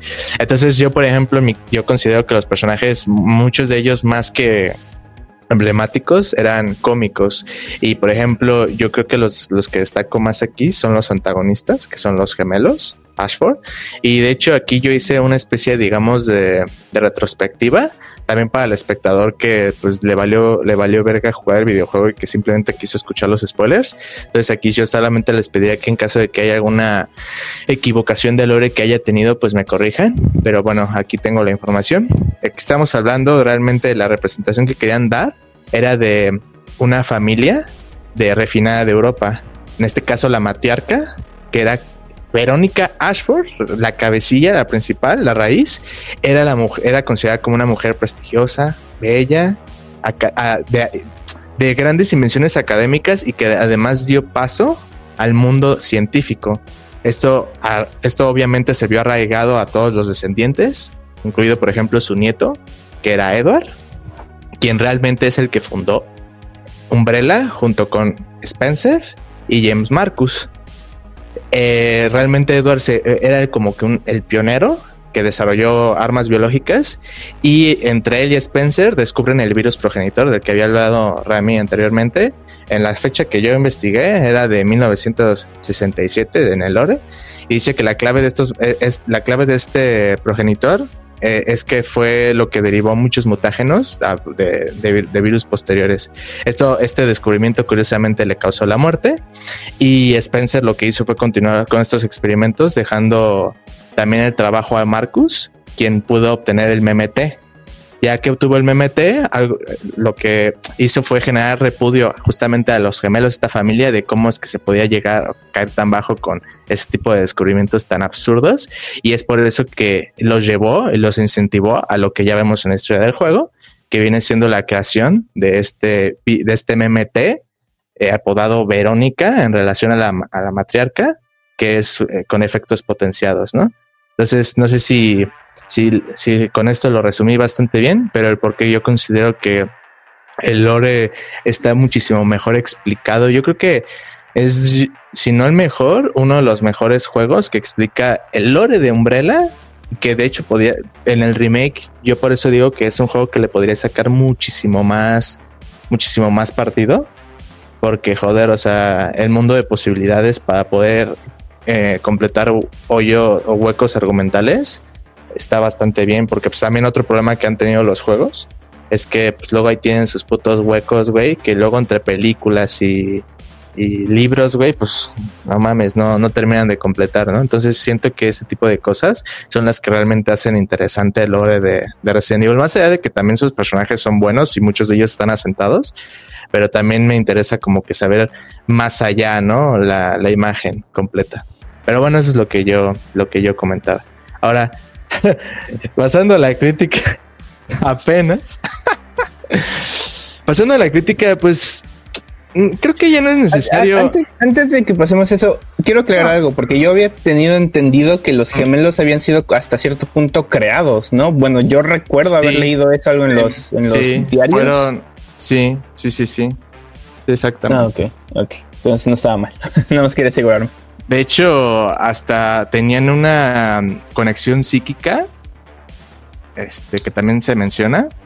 Entonces sí, no, no, no estás para nada, para nada mal. Em, aquí, no sé, ahorita pensando bien ya tanto bagaje que hemos dado, si vale la pena mencionar o sea, ya mencionamos bastante el contexto de la saga, de la historia. Eh, no sé si mencionar la, historia principal. Bueno, la voy a mencionar así de forma brevemente. Se supone que estamos en 1998, tres meses de, han pasado después de los acontecimientos de Raccoon City, bla, bla, bla. Eh, como vemos en la, en la cinemática del juego inicial, eh, Claire sigue en la búsqueda de su hermano en Europa. justamente se ve en la cinemática que está en unas instalaciones de, de Paris entre tanta mamada de película de Hollywood de los 70, eh, termina siendo atrapada por el, el buen y queridísimo, ¿cómo se llama? Rodrigo. El buen, el buen Rodrigo. Y bueno, esto derivó a que fuera capturada, fue llevada en helicóptero a la, a la, a la prisión. Ay, la prisión se me va el puto nombre siempre también, güey, vale, verga. A la, isla, a la isla, gracias, Rami. A la isla Rockford, isla propiedad de Umbrella. Eh, aquí, pues bueno, es encerrada y pues pasan los acontecimientos de que, este, pues Umbrella lo que estaba haciendo era una experimentación con en tanto empleados como prisioneros de la isla. Este, y bueno, es lo que desencadena que el, mi buen queridísimo Rodrigo libere a, a Claire y ya pues desencadene todos los eventos de, el gameplay. Creo que ya mencionar más de eso, pues no, tampoco es necesario. Me gustaría pasar directamente al tema de los personajes que son que están incluidos aquí, que es Claire, Steve, eh, Chris, obviamente, tenemos al olvidable Albert Wesker, a los gemelos Alfred Alexia Ashford, al buen Rodrigo, Alexander Ashford, que es el padre de los gemelos e hijo de Edward, el fundador, y ya tenemos luego, yo creo que la parte más interesante en, eh, que complementa esto de los personajes, que son las subtramas, porque no sé si ustedes... Eh, bueno, Rami y Eric, yo creo que sí, pero no sé si tú llegaste a entender del todo eh, Spotty, ¿qué, qué es lo que intentaba hacer con el, con el virus. ¿Qué, qué, qué trataban de, hacer con el virus Verónica? ¿Qué, qué intentos? Yo la verdad creo que no, no capté porque de seguro me, me salté algún diario por ahí porque ahora sí que no fui 100% pensando platinar el juego. Tranquilo. Eh, pero no, o sea, sí, o sea, leí algunos, algunas, este, escrituras que estaban ahí, pero escrituras, este, unas páginas del diario, pero en realidad, este, no, no capté así 100% qué es lo que querían hacer con el virus. No te preocupes. De hecho, ya casi a, final del juego es cuando ya te estaba empezando, bueno, final, entre comillas, es cuando ya te estaba empezando a decir que el virus que buscaba crear Alexia era una combinación entre lo que viene siendo genes de un virus de una hormiga reina y lo que viene siendo el virus progenitor. De hecho, el por qué es ahora ya puedes quizá entender un poco más el por qué hizo lo que hizo, porque se supone que para sacar el, verdadero potencial del virus, eh, el huésped del virus tenía que estar en un proceso de, digamos, de incubación prolongado pero para lograr esto tenía que congelarse porque el mismo virus tenía propiedades, eh, ¿cómo se dicen? Eh, cuando mata, cuando mata, necro, se me la palabra, eh, que matan la piel rápidamente. Entonces lo que había hecho ella es congelarse durante 15 años para ya después dejarle a su inútil hermano encargarse de todo la de todo el imperio. Pero ahí es donde ya te estaban dando información y que cuando vuelves a jugar el juego te, te queda como, ah, no mames, qué interesante, porque yo creo que es una de las cosas muy interesantes y yo creo que eso es lo que logra hacer bastante bien el juego, porque todo lo que viene siendo la historia principal, más allá de las interacciones de mierda que puede haber, que siempre tienen estos juegos, pero que bueno, te sacan alguna risa, también el tema de las, el tema de las notas, que no solamente sirven para para complementar la historia, sino que muchas veces te, te invitan a ser observador para, por ejemplo, poder resolver algún puzzle o que muchas veces hasta te den un dato bastante curioso que ya lo mencionaremos, que yo tengo uno en las curiosidades, creo que forman parte muy importante. También ayudan como para darte el, darte el setting de qué es lo que la gente que digamos no era principal eh, que está viviendo. Por ejemplo, aquí en las notas que tengo hay un diario de un prisionero que se llama Bob me gustó que ah. recuerdo que algo así que dice que creo que llega y se hizo amigo de, un cabrón y que este cabrón eh, empiezan a hablar y que un día de esos este, simplemente eh, se llevaron a Bob o, un, o no me acuerdo si el que estaba escribiendo el diario era Bob o el que se llevan era Bob, pero el chiste es que este güey se llevan a su amigo y que dice que nada más lo puede escuchar todas las noches desde su celda, lo escucha gritar de dolor y te quedas como, ah, cabrón, este... Sí está potente eso, ¿eh? Sí, de hecho, de hecho, desde Resident Evil 1 te dan así buenos diálogos de, por ejemplo, eh, miembros de la mansión, Spencer, que dicen, eh, van contando en sus diarios eh, cómo es que va el tema de los experimentos y todo. y luego al final, por ejemplo, uno de ellos, cómo termina con su famosa frase del pica pica eh, algo así de comezón, comezón, de que ya se estaba convirtiendo en medio, en medio de sus anotaciones de diario. Eh, pasa, me, pasa algo similar a, o sea, sin serlo del todo con Bioshock, porque por ejemplo, a diferencia de Bioshock, este juego sí se entiende, bueno, nada más, claro, tienes que ser observado, sí se entiende, creo que la base, cuando la ves sin notas, que es difícil, pero por ejemplo las notas solamente son como un añadido, no te dicen la historia como tal, como pasa por ejemplo en Bioshock, que literalmente te está dando todo el contexto. En aquí más bien te están complementando el contexto que ya te están dando. Entonces, mm, a mí me parece un acierto el tema, el tema siempre de las notitas. Y de hecho, también, ya ¿te ibas a decir algo? Iba a decir nada más para complementar así rápido. Y este es un paréntesis porque en las notas, cuando inicias el juego, tienes las instrucciones literalmente de cómo jugar en tu inventario. Sí, es lo que yo dije dije, ah, debe ser como yo pensando en mi mente actual 2023. Dije, abrí las notas y las cerré dije, ya con eso de quedar. no, güey. Tienes que pasarte hasta, hasta el final de las notas. Me pasé como tres horas de juego con el, las notas en el inventario y obviamente me quitaban espacio y estaba como, puta madre, tengo que ir maniobrando. A ver, dejo esto, me pongo el spray, chingue su madre, quién sabe qué, hasta que dije, a ver, vamos a leer todas las notas, porque seguro debe haber algún control que no, que no sepa, que no, todo esto ya me lo sé, llegas al final y desapareció. no mames. Y, Solo tenía que hacer eso. y no solo eso, sino que las notas, esas notas, esas primeras notas son importantes porque este juego en los puzzles abusa de la comprobación de ítems. Simplemente desde el código que tienes que sacar de la tarjeta al rotarla directamente, o la viga roja al sacarla del jarrón, eh, son objetos que si no los compruebas no puedes avanzar en la historia. O sea, te quedas grabado. Sí, sí, sí. Y, de hecho es... Ajá, sigue, sigue. Y por eso precisamente es que las notas son incisivas en tu inventario para que las leas y puedas entender el cómo se resuelven muchos de los puzzles del juego. De hecho, eso sí me llegó a pasar cuando creo que se cae un helicóptero y tienes que este, agarrar un, maletín. Sí, creo que agarré el maletín y fue como, ajá, ¿y ahora qué? ¿Y ahora qué? Literalmente creo que fue el único momento en el decir tuve que buscar un video en mi celular, así como, ¿qué chingados tengo que hacer? Y, ah, le tengo que dar la vuelta al maletín. Pero sí, este bailado justamente ya pasando al gameplay, el cómo el juego ya desde está dando unos, tutoriales con conceptos básicos mediante los libritos, el rojo, el azul y amarillo, eh, de cómo pues es que te tienes que ir familiarizando con el juego.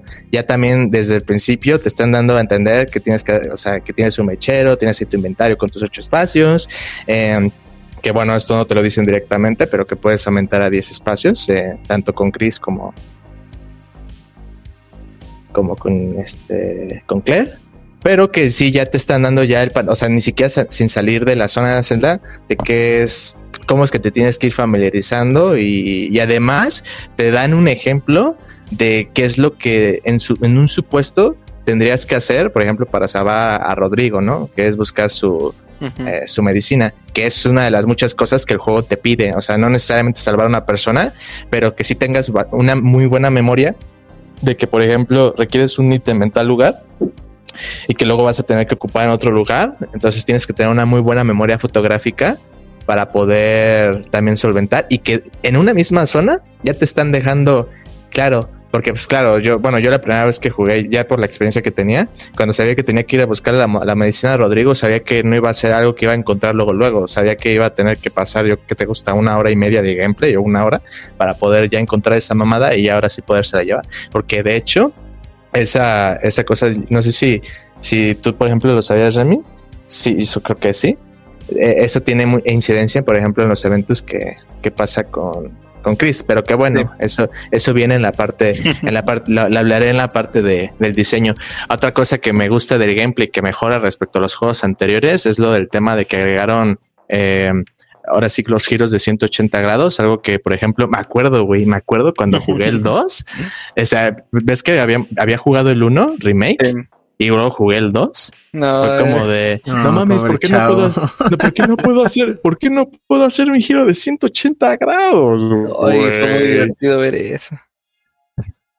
No, güey. Eso, y por ejemplo, otra, otra de las cosas que también, y que yo creo que también eh, tiene que valorar mucho Spotty porque me acuerdo que criticó mucho eh, y que me gustaría que lo, lo verga voy a poder agarrar algo este y luego no lo voy a poder dejar ahí este a menos de que sea algo algo muy particular eh, pero luego que ya corroboraste no que, que corregiste este, no, no recuerdo muy bien esa parte cómo la explicaste, pero según yo dijiste que no te había gustado eso de que agarras un ítem y no lo podías dejar y que luego lo corregiste. No sé si puedas volver a explicar esa idea. Ah, si no mal recuerdo, me refería a que, por ejemplo, encontrabas las balas de lanzagranadas, digamos, las recogías como para ver qué chingados es esto.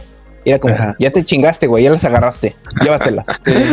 como, no, güey, yo nada más quería ver qué es esto. A eso me refería, en el sentido de que no tienes la capacidad de decir, bueno, dejo este ítem aquí porque ya no tengo espacio, pero eh, como dice Malik, si tienes buena memoria, dices, ah, dejé unas balas hasta abajo en el spawn y tú estás en la Antártida, y dices, bueno, si, sé que en algún momento eventualmente voy a regresar, ahí agarro las balas. No, aquí el juego lo que hace es te forza a llenar tu inventario, incluso como un jugador nuevo que sí digo, ¿qué es esto? Porque al lado, aparte estaba al lado de una máquina que si no mal recuerdo, necesitas sí o sí usar la que es una impresora 3D, necesitas sí, o sí usarla para seguir con la, con la historia. Y está al lado de la máquina, entonces si por pura equivocación le picas este, ver a las balas de lanzagranadas, ya te chingas y las tienes que tener en el inventario. Y, sí, sí. Ah, sí, sí, Y particularmente porque el primer tramo del juego no encuentras un baúl hasta que o llegas hasta que llegas a la mansión de los Ashford. O sea, realmente tu única forma de dejar esas balas es dejarlas en el sensor de metal. Es fue lo que hice. no recomiendo hacer. Pero bueno. Sí, de hecho es que es eso, el juego, eh, por eso es lo que comentaba del inicio, el juego te está pidiendo a gritos, güey, aquí en este juego vas a hacer un chingo de backtracking. O sea, prepárate para ver algunas cosas. Eso es algo que, claro, cuando es el primer Resident Evil que juegas, pues es difícil, pero que cuando ya eres veterano, pues entiendes de que no, lo primero que ves, no, por eso te pregunta el juego, lo primero que ves no necesariamente tienes que, que agarrarlo. De hecho, ahorita comentando eso, es, digamos, la parte positiva que tiene este juego. fue mi mente de jugador de Skyrim Fallout que dice voy a agarrar todo y si después este si lo necesito vender desmantelar lo que sea lo hago pero voy a agarrar todo no, sí, es normal. Pero, por ejemplo, con lo que no pasa es con las plantas curativas, porque las plantas curativas, si por ejemplo tienes el inventario lleno, si te dan la posibilidad, claro, con una penalización, te da la posibilidad de utilizarlas, pero oh, cuidado, porque si por ejemplo consideras que en ese momento utilizar la planta no es adecuado, pero no tienes espacio, pues a veces quizás sí lo mejor, a pesar de que te da la posibilidad, es de que simplemente te esperes hasta que encuentres un baúl, porque te digo, este juego lo que te incita es el tema de que hagas un backtracking tremendo. Y bueno, se, sigue manteniendo el mismo formato de los sprays de ayuda, la combinación de hierbas, era la verde con roja, la verde con verde, verde. Me marcó un buen spoiler cuando estaba preguntando lo de las hierbas, porque yo, el único Resident Evil hasta ese punto que había jugado el Resident Evil 5. Entonces sí sabía esto de combinar verde con verde y verde con rojo. Entonces mi pregunta fue, oigan, ¿aquí todavía existe eso? O sea, ¿qué te decía? Era algo, entre comillas, nuevo de, no sé, del 4 o algo que en este no habían metido. Me pregunté, oigan, ¿las hierbas todavía, las puedo combinar? Y Eric me mandó ahora sí que el formulario de verde con verde igual a curación al tanto porcentaje. Y en hasta que voy leyendo dice, verde con azul igual a curar veneno. Y dice, güey, ¿Cómo que veneno? Es que no me acordaba de las polillas y dije, verga, ni modo, le va a servir. Le va a servir. No, pero de todas maneras, bueno, saltándome eso, lo de las polillas no se hace tan puto mierda por el hecho de que tienes tu granjita infinita, güey. Bueno, pero es que como era nuevo. Sí, sí, sí, se entiende. Pues, lo peor es que cuando eres nuevo en el juego y, y principalmente en la Antártida, que vuelves a esa habitación muchísimas veces, si no sabes gestionar bien tus recursos, vas a pasar una, dos, tres veces y todo el tiempo te vas a estar envenenando. Yo tengo que decir que no sé si soy es porque soy una pinche pistola o simplemente el juego fue muy bueno conmigo, ni una sola vez me envenené.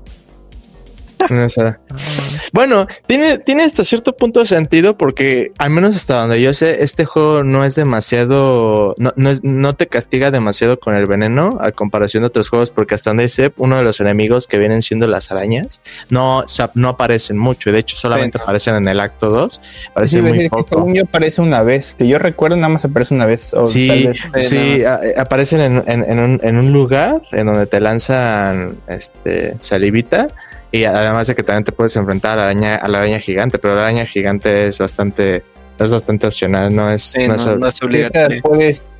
de que lo que hice fue simplemente creo que me salí de la habitación o y, y sí, sobre en los Sí, también, por ejemplo, esto hasta donde yo recuerde, bueno, no, no, encontraba de los de los juegos que estaban haciendo paralelos en producción, que por ejemplo era el Resident Evil 3 y el Code Verónica, sí había ideas que tomaban muy a la par, porque por ejemplo, el hecho de que a partir de Nemesis pudieras adquirir, claro, si jugabas en la dificultad apropiada, de que a partir de Nemesis pudieras conseguir los objetos para poder conseguir armas, pues era interesante. Lo que se me hizo raro, por ejemplo, es que no hayan agregado en el Code Verónica el esquive tan característico que agarraron, que, que tomaron en el en el Resident Evil, en, Evil 3. Pero por ejemplo, aquí lo que me gustó, en concreto con la con el arma era la 993R, que, que podías irle agregando algunas modificaciones o mejoras para que pudiera siendo hasta este, era una barreta hasta semiautomática, la, ¿no? La pistola, ¿no? La pistola, sí. Ah, exactamente. nada más conseguí una mejora. Sí, de hecho hay aquí una, una serie de una serie de armas, eh, el famosísimo cheto cuchillo, aquí las tengo todas anotadas, digo, no es necesario mencionarlas todas porque no, no, ustedes están, sí, yo creo que confío en ustedes, están loquitos. Y también una de las cosas que, que, que agregaron, que le doy el mérito, es lo de el francotirador que de hecho el juego te invita a que lo uses para el enfrentamiento que vas a tener con este con el Nosferatu. Eh, exactamente, con el buen Nosferatu. También lo del sistema de, autoapuntado que te agregan. Eh, no me había dado cuenta y lo investigué, pero en la Dreamcast, si tenías el paquete, el, el, el, la, ¿cómo decirlo? El, paquete anexo para el control, podías generarle el efecto de vibración. Y si además contabas con la BMU, eh, que es la Visual Memory Unit, que tenía el control, podías ver tus signos vitales en la pantallita del juego. Eso digamos que de alguna manera, bajo los términos de inmersión que tenía esa consola, pues le agregaba, digamos, un factor. Pero creo que yo todas esas mamás las, las quitaría solamente por tener cinemáticas muchísimo más elaboradas de, del buen este Albert Wesker, ¿no?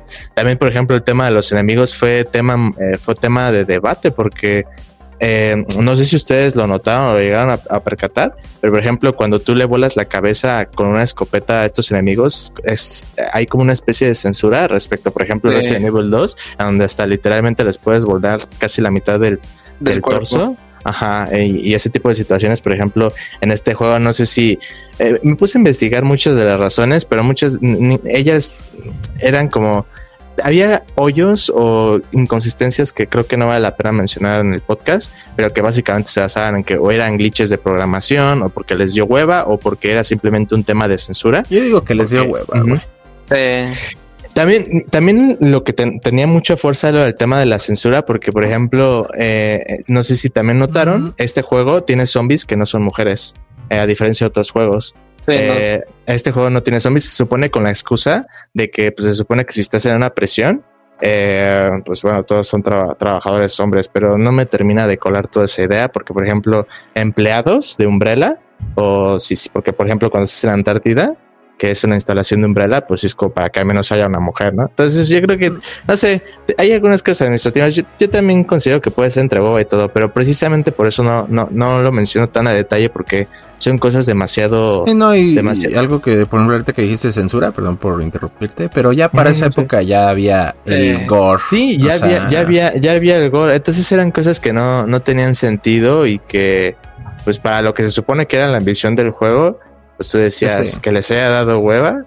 Te, digo, hay muchas, hay muchas cosas. Y de hecho, de, de, los enemigos, ¿cuál es el enemigo que les rompió más las bolas? Porque yo les puedo decir, francamente, el Sweeper, eh, que es la versión mejorada del Hunter. Eh, por, si no lo topaba, no se acuerda Spotty, nada más esa mamada con esas mamadas con Chris. Ah, güey, esas mierdas que te envenenan y que aún, y que aún encima te hacen un mergo de daño, güey. Vete a la verga, Jimbo. Pero bueno, después te dijo que nunca lo envenenaron, pero no sé quién, quién le dio le dio por el culo. Contesta, güey. Yo, yo, pues yo les, pregunto a ustedes, porque a mí claramente dijo, a mí no me Pero dijo que, que otro te había roto las pelotas. Ah, ah, para mí, 100% sí o sí, el güey que se estira, no sé su pinche nombre. Los Bandersnatch.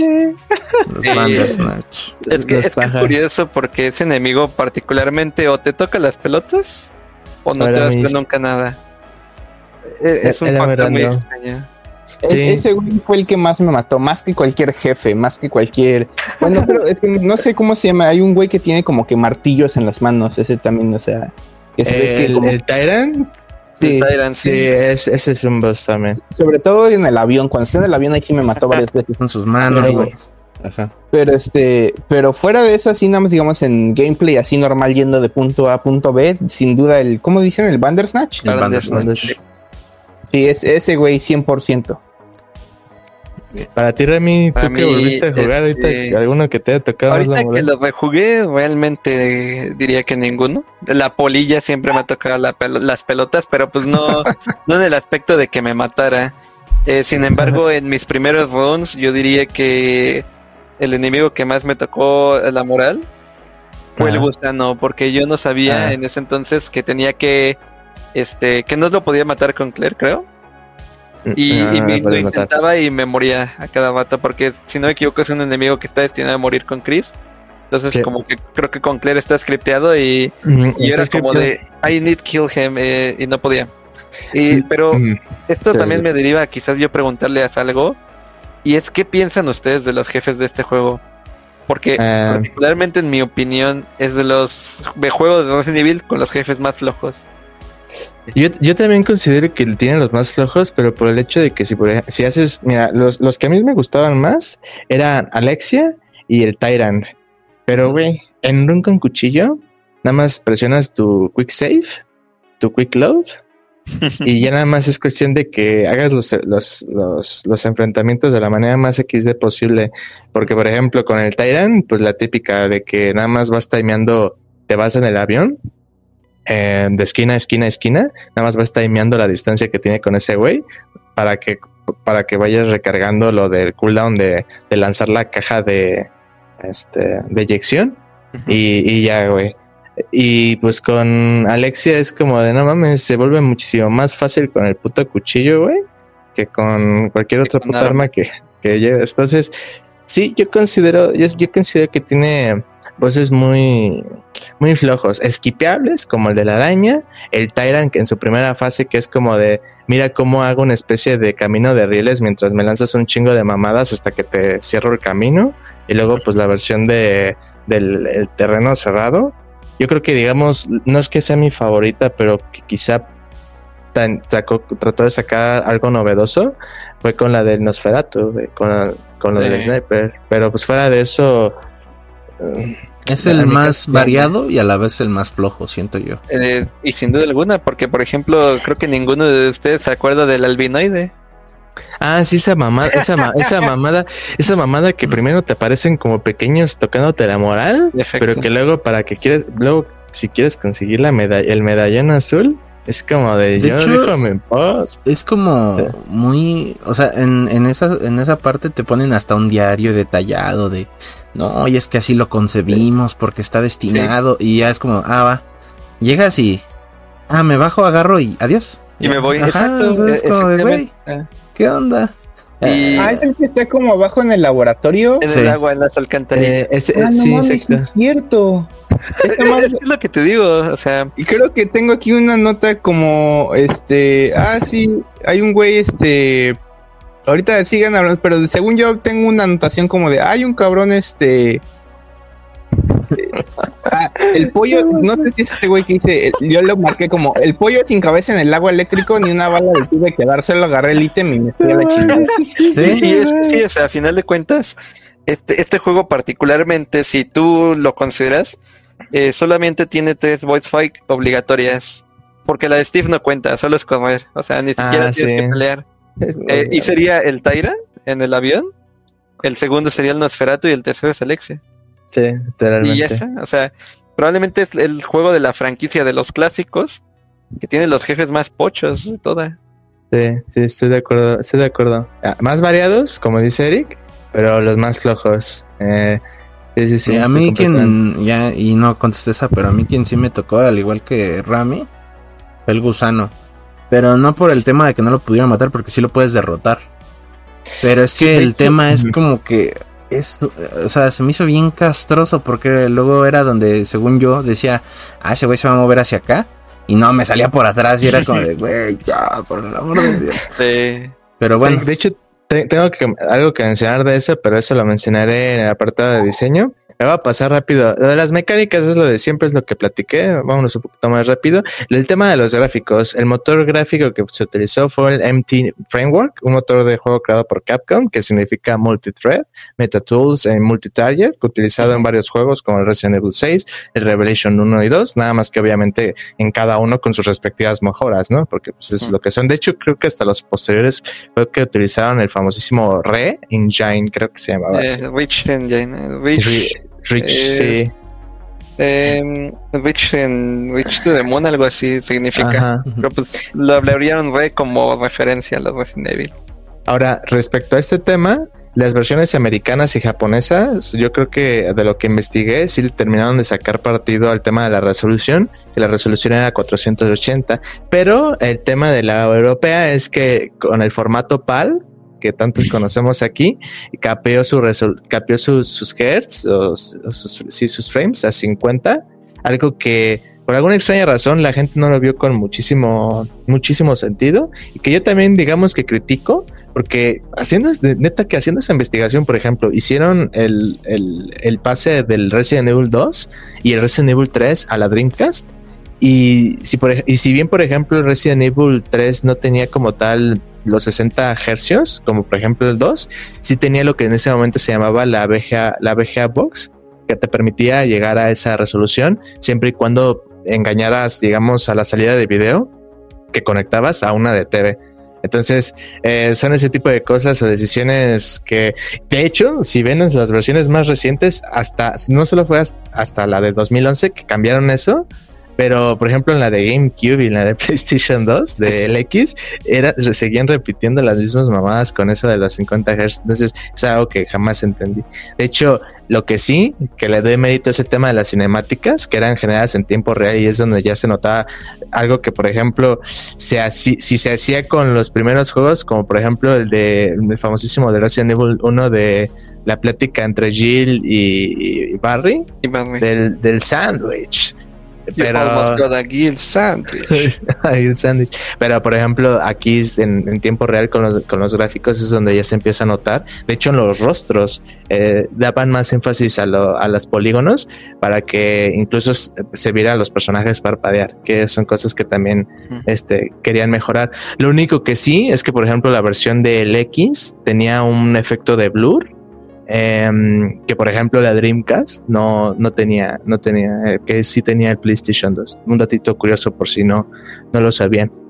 Después pasando a la música, ahora sí ya tengo el pendejo, el pendejo que no me acordaba. El, el, el compositor de la música era Masami Ueda, el de los juegos antiguos, pero el que ya se encargó del juego, de este juego, era Takeshi Miura Hiriki y Ansade Sanai Kasahara Aquí les pregunto rápidamente, ¿consideran los temas olvidables? ¿Alguno que les haya gustado en particular? Yo sí tengo que soltar la polla sobre la mesa y decir que posiblemente en este juego encontré la música de Save Room, la mejor que he encontrado en un puto Resident Evil, que es este A la Moment of Relief. Sin más, ¿ustedes encontraron algún tema que Yo sí, el del pollo sin cabeza eléctrico, ese tema está chido, está bastante chido para una pelea que está bien olvidable, pero sí es de los temas que digo, nomás, o sea, este soundtrack está chido. Ese, yo, yo diría que es. ¿Y tú, Rami? Mm, particularmente creo que el que con el que me quedaría de este juego igual sería el del Facebook.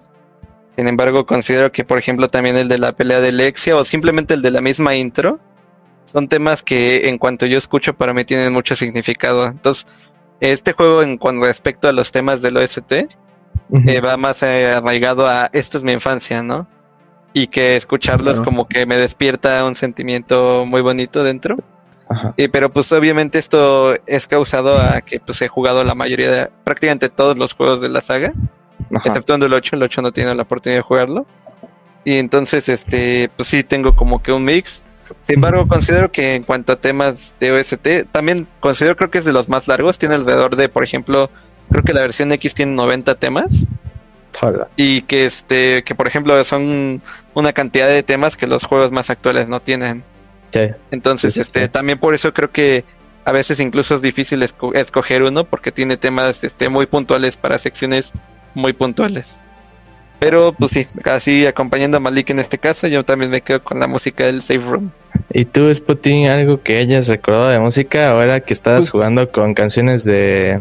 De Linkin Park. De Linkin, Park. no, la verdad es que la del Safe Room es la única, sinceramente es la única que me acuerdo, pero era de esos momentos donde eh, mientras ibas explorando, entrabas a la habitación, escuchabas la música y ¡ah, gracias a Dios!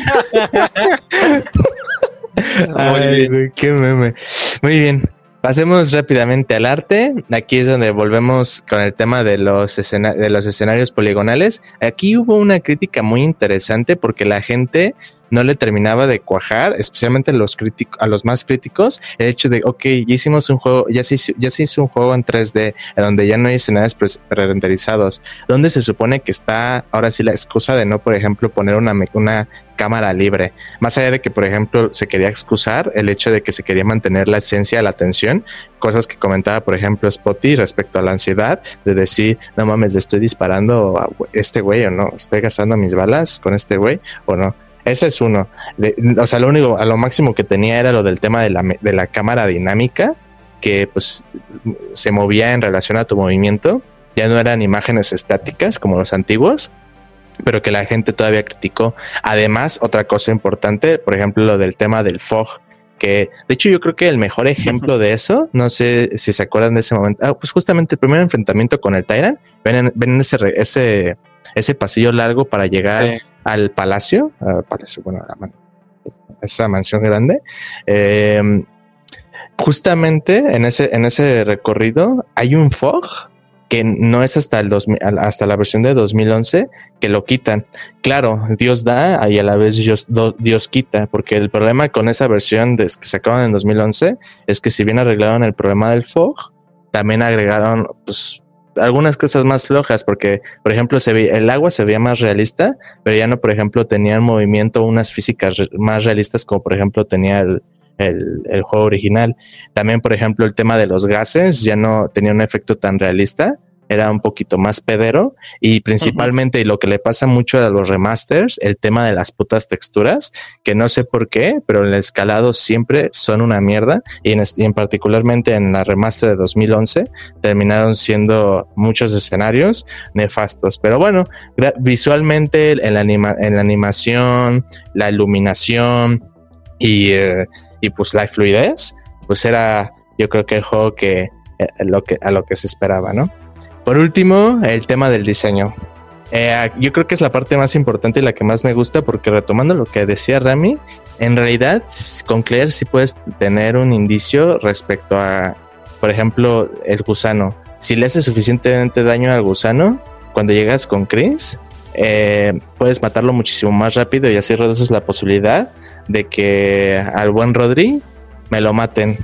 Y por lo tanto, si por ejemplo le diste la medicina al buen Rodri con Claire y que le dejas el mechero, ahora sí vas a tener la posibilidad de que cuando te dé la ganzó a ti a Claire, ya cuando estás con Chris, em, te dé, ahora sí que cuando en su lecho de, muerte, sin que se lo coma el gusano, te dé el mechero y puedas conseguir las Akimbo, ¿no? No recuerdo qué, qué Akimbos eran, pero esa es una. La otra es la, de los, del puto Spotilock que me encabroné porque literalmente le dije a Spotty, güey, llévate el puto este, extintor contigo y el cabrón lo deja, güey. lo, dijo, pero lo dijo antes, fue como, sí, voy a jugar código Verónica. Y me dijo, no te voy a decir nada más que no dejes el extintor. O sea, ni siquiera antes de todo fue lo único que me hizo. Sí, no dejes el puto extintor, güey. Importantísimo. Aquí viene el efecto Mandela del crasheo del juego, pero bueno, en realidad lo más importante de ese extintor que no, no averiguaste y que te voy a explicar es simplemente que te daba una Magnum. Y pues la ah, Magnum. al final de cuentas sí, me, sí lo busqué porque dije, a ver qué chingados era el puto extintor. Sí, sí, sí, exactamente. por ejemplo, en el tema del diseño, ese, tipo de cosas eran agradables porque sí le daban la posibilidad de que el jugador, de, sí, daban la posibilidad de que el jugador tomara ciertas decisiones que tuvieran cierto impacto. De hecho, también pasa que cuando te, cuando te enfrentas al Nosferatu con, con Claire, eh, si, si, si, dejas que te consuma demasiado las toxinas que luego lanza, cuando tú estás con Chris, eh, sí te vas a ver obligado a tener que, para poder continuar con la historia, tener que darle una curación a, a ella para poder continuar. Si no, si no pasa eso, pues ya no vas a tener que darle nada. Pero son ese tipo de cosas, también por ejemplo, asociado al diseño y que no mencioné en el gameplay, pero que pues, viene parte de también el diseño de nivel, es el tema de poner eh, explosivos, barriles explosivos, que esto por si no lo sabes, es algo que agregaron eh, especialmente el 3 y el código Verónica, que era agregar eh, lugares o puntos exclusivos en los que podías sacar provecho del escenario o que incluso como en el código Verónica eh, había unos zombies, esos eran los que me gustaban un chingo, que tenían bomba en la espalda y que si por ejemplo no le sacabas verdadero provecho a eso, hacía que te podías suicidar o si, si tenías el suficiente temple podías utilizarlo a tu favor y que yo creo que hacían este, las cosas muy, muy, muy, muy, muy interesantes. Lo mismo también pasa con el tema del cuchillo, pero bueno, eso ya lo veo más como un puto exploit que realmente un tema de diseño. sí, sí tiene muchas cosas interesantes porque aunque yo no conseguí la Magnum, eh, lo que hace el juego es que te, te incita a que explores. Porque justamente yo no conseguí la Magnum, pero conseguí un cargador de Magnum. Entonces fue como, ah, hay una Magnum por aquí, hay uno por aquí. Entonces sí es como, a ver si exploro tal vez más. Y hasta que caí en 20 fue, ah, tal vez por eso era el extintor que me dijo Malik. Bueno, pues ya ni ah, pues sí, ah. exactamente. Muy bien, pasemos ahora sí con, eh, bueno, no conclusiones. ¿Tienen alguna curiosidad interesante? Yo sí tengo una. Me pareció muy divertida y yo creo que es la mejor, pero no sé si ustedes tengan alguna. Si no, yo doy la eh, mía. Yo, yo, creo que antes de que acabemos con diseño, hay algo que sí, eh, por lo que podemos crucificar este juego. Ah, sí, sí. Y, y es claramente un defecto de diseño. Y es que si te llevas te llevas tu, tu lanzagranadas, tu ballesta con Claire, tu pistola contra la pelea de Steve. Olvidé eso. Y de pronto pasas esa sección. Ya, ya valiste queso porque pierdes esas armas hasta el final del juego. O sea, ya no las puedes utilizar. Y creo que el juego tiene muchas cosas en diseño muy buenas. Que te premia la exploración, te castiga si lo haces mal. Pero ese particularmente es un defecto muy grande de diseño. el que no puedas recuperar esas armas. Sí, de hecho es la única razón por la cual Spotty la pasó mejor porque sí le comentamos entre Eric y yo que iba, iba a haber puntos en la historia en el que ibas a tener vas a tener que tener cuidado con el, con el baúl, porque si no pasabas eh, a ciertas armas al baúl, ahí lo que tienes que tener es una toma de decisiones de qué armas quedarte con Claire y qué armas darles a Chris, pero pues al final de cuentas el que no te avisara eh, sí, sí creo que es un defecto, es, es algo negativo.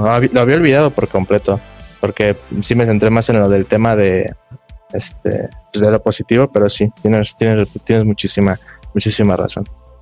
Sí, nada será como ese paréntesis. Entonces, respecto a los eh, datos curiosos, pues bueno, uno que ya mencioné, eh, que este viene eh, explicado, incluso se menciona en el libro que, que, se publicó, que se llama Resident Evil Archives, Umbrella Virus Uncovered, que es los virus de Umbrella descubierto, que prácticamente es un compilado de los primeros juegos, de los juegos originales de artes conceptuales descartados y eso, entre pues en el cual es mención de lo que dije, ¿no? Que en los los, en este caso los gemelos originalmente iban a ser este Hilbert y Hilda Kruger, provenientes de una aristócrata alemana que huyó de Alemania antes de la captura. Pero bueno, eh, son este, de este régimen eh, muy bonito de esos años que se puso loco a hacer guerras. Pero bueno, entonces eh, esto es muy importante y es una de las cosas que, por ejemplo, fue, fue muy censurado. O sea, a final de cuentas, no solo me van a censurar en el podcast, sino que Capcom censuró su mismo juego. Porque si lo piensan de esta manera, era una, como diría en este caso el, el Spider-Noir era una historia de origen tremenda, ¿no? Para lo que viene siendo Umbrella, como de, ah, pues vienen directamente de, estos tipos y le hubiera dado todavía, a lo mejor ahorita ya no sería tan cancelable, pero le hubiera dado mucho jugo a, a esto.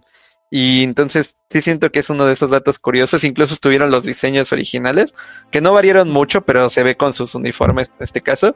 Y todo eso viene directamente en el libro que este bueno, eh, normalmente es un libro en inglés, creo que también tiene su versión en, español.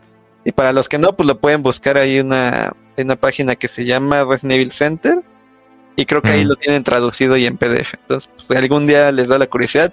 Tiene muchos diseños, eh, entonces es muy, muy bonito. Y ahí también creo que los ayudaba un como viejito que peleó con el papá de estos ah. dos güeyes mm. en la Segunda Guerra Mundial. Y que iba a ser como su mayordomo. Ah, ahí viene todo ese desmadre de de Oppenheimer, ¿no? Ah. Eh, efectivamente. Yo tengo uno muy, divertido, igual en, las sedes lo, llegaron a encontrar. Eh, bueno, tengo dos. Uno que es cagado, no, no es que sea mi favorito, pero es cagado, y es el de literalmente cuando encuentras una nota de Hong quejándose en una carta de que literalmente está, está, es como el pendejo de Uber que dijeron, no mames, güey, ¿por qué me hiciste transportar marihuana? Está prohibido. Prácticamente ese güey le hicieron transportar el Tyrant y, y, ni siquiera le avisaron. Sí, ese, ese, es uno de los curiosos que me, me, dio algo de gracia, pero que menciono. El otro es el diario de Dig. No sé si llegan a escuchar de, ese, de esa curiosidad. Ah, bueno, para ahora sí, si tú eres y Spotty no, básicamente haciendo Dig hace referencia al Dooming Joke que básicamente es el diario que se encuentra en el modo de batalla, el modo de batalla cuando terminas el juego, eh, en una sala del casino, después de una, de usar una tragaperras, y es básicamente el diario de una rata, güey, que te encuentras varias veces en la historia, eh, en algunos frames, y literalmente puedes ver en su diario cómo ese güey se autovisualiza como el protagonista de la historia, güey, diciendo de, oye, güey, tengo que ir a salvar a, a la tipa de rojo, haciendo referencia a Claire o a, por ejemplo a, a, Steve, ¿no? De este güey de, de, negro rubio, ¿no? dije, no mames, güey, pinche ratita que se cree protagonista. Esa es una de las curiosidades que vi, dije, me pareció bastante divertida, güey, vale la pena mencionar. ¿Tú tienes alguna, Eric? Sí, yo, tengo, como yo tengo una que es la de que originalmente cuando no iba a ser eh, Claire la protagonista, iba a ser Jill. Ese diseño lo podemos encontrar ah, en uno de esos en uno de esos libros que menciona, creo que sí está en ese libro, no me acuerdo. Sí, sí está en ese mismo y, libro. Y Jill es güera en esa en esa versión. Esa versión de Jill, la, la versión de Jill güera, la retomaron para Resident Evil 5. De hecho, muchos de los conceptos de enemigos actuales vienen de esos. Porque es como una fuente de inspiración de ahí. O sea, realmente hay muchos conceptos tanto de Nemesis como de los zombies en general. Eh, los Cerberus, que son los perros, que se llegan a retomar otra vez porque son, son muchísimos conceptos que dejaron ahí olvidados. Entonces, esa es una. Eh, la otra es que Verónica, y creo que también está en ese libro, Verónica sí va a ser una de las villanas principales. Pero al final decidieron optar por esta Alexia porque pues, dijeron, no, creo que ya tenemos demasiados como para poner una. Y eh, algo que viendo ese concepto, digo, si lo encuentro, pues lo voy a poner aquí en pantalla para que también lo vean los espectadores. Eh, es que tiene como un tentáculo que le sale por debajo de las ropas. Y me recordó a, digo, este creo que Spotty, pues sí, no, no. no vas a ver. Pero es de Resident 4, cuando este Sadler, mata, a Luisera. Mm. Pues justamente a eso como que me recordó un poquito y sí fue como de, ah, mira, como que de aquí puede ser. Eh, entonces esas son las únicas que traigo. Incluso, eh, curiosamente, esto es una frase que yo le dije alguna vez a un amigo. Y le dije, cuando salió Resident Evil Village, el, el tráiler de Resident Evil Village, yo le dije, el siguiente remake va a ser Resident Evil 4. Porque Capcom no recicla nada. Y le dije, Village tiene un castillo, una aldea. Y le dije, ya con eso está fijo. Y dicho y hecho.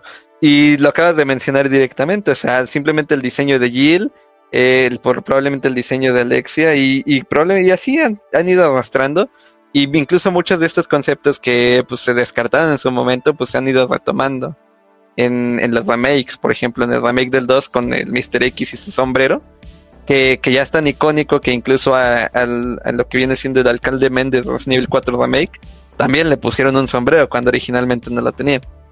Entonces, este sí es muy curioso el cómo opera Capcom. Pero yo también tengo un dato curioso y este juego, si no me equivoco, de los clásicos, es el que menos trajes alternativos tiene, solo teniendo un traje. Sí. Y es para el modo extra, nada más. Y es para el modo extra únicamente. Eh, incluso es una de las cosas que para muchos fans fue una decepción porque inclusive Resident Evil 3 creo que tiene cinco trajes diferentes para es mejor, Incluido uno que es referente directa a Dino Crisis, si no me equivoco, ¿no? Sí. Entonces, este, pues sí, es una de las cosas que, que son puntos flojos para el juego porque son cosas que venían como que muy marcadas en la saga y que pues no están. De, hecho, el, que no estén, pues obviamente está ligado al hecho de que uno tiene el 3 y tiene más presupuesto y el otro no, güey. O sea, simplemente eso. y aparte creo que sí parece en una parte, en un demo, si no mal recuerdo, en algo que muestran, Claire tiene la ropa del 2. Y es como de, ah, no, no te costaba meterlo, güey. Y, efectivamente, porque incluso hay que ser sinceros, o sea, tampoco se esforzaron mucho. Le cambiaron el short por unos jeans. Ajá, y eh, que ah, primero iban a ser rosas, bueno, como rojos o algo así. y ya después el otro, el azul. El otro. Sí. También tengo otra. En el modo batalla, eh, en, el, en la versión japonesa, si te, bueno, es que tenías que eh, tener una situación truculenta. Creo que era que tenías que conseguir el rango A o rango S en el modo historia para poder conseguir el cañón lineal. Y que ya luego cuando puede, cuando estés en el modo de batalla, puedes poder seleccionar entre primera o tercera persona el, juego. Y haciendo también referencia que, por ejemplo, se tenía pensado en que en el Resident Evil 1 eh, se, bueno, se quería hacer como un juego en primera persona, pero por las limitantes de la consola 32 bits eh, de PlayStation, eh, era algo poco, era, casi imposible, Entonces, pues al final otra otra idea que retomaron en un modo de juego de decir, mira lo que hubiera, el what if, ¿no? y que al fin, y luego que también utilizaban sus spin-offs, obviamente, ¿no? Pero, pero sí. Incluso creo que puedo añadir otro dato curioso, no sé si quizás a alguno le pasó, pero precisamente en el pasillo que menciona Malik, donde está el fog, eh, si en algún momento te agarra un zombie y, tú estás, está el barandal y el zombie está entre tú y el barandal y te lo quitas, el zombie se cae y hay una animación de cómo se cae por el precipicio. No sé si lo llegaron a ver. No. güey. E, e, eso es algo muy, muy bonito del juego. Y, le digo, me pasó desde antes y dije, ay, me acuerdo que pasa esto. Y en mi replay lo jugué y literal, si algún día tienen la oportunidad, cuando pasen por ese pasillo, déjense agarrar. Y cuando se quitan al zombie, el empuje lo tira por el precipicio y tiene una animación. Entonces, es algo que probablemente si eres bueno no te vas a percatar. O si no se te da la situación. Pero es un detalle muy bonito porque son de esos detalles que pasa una vez, ¿no? Es, pasa una vez en la vida. Es como. Pero son, son cariño al juego.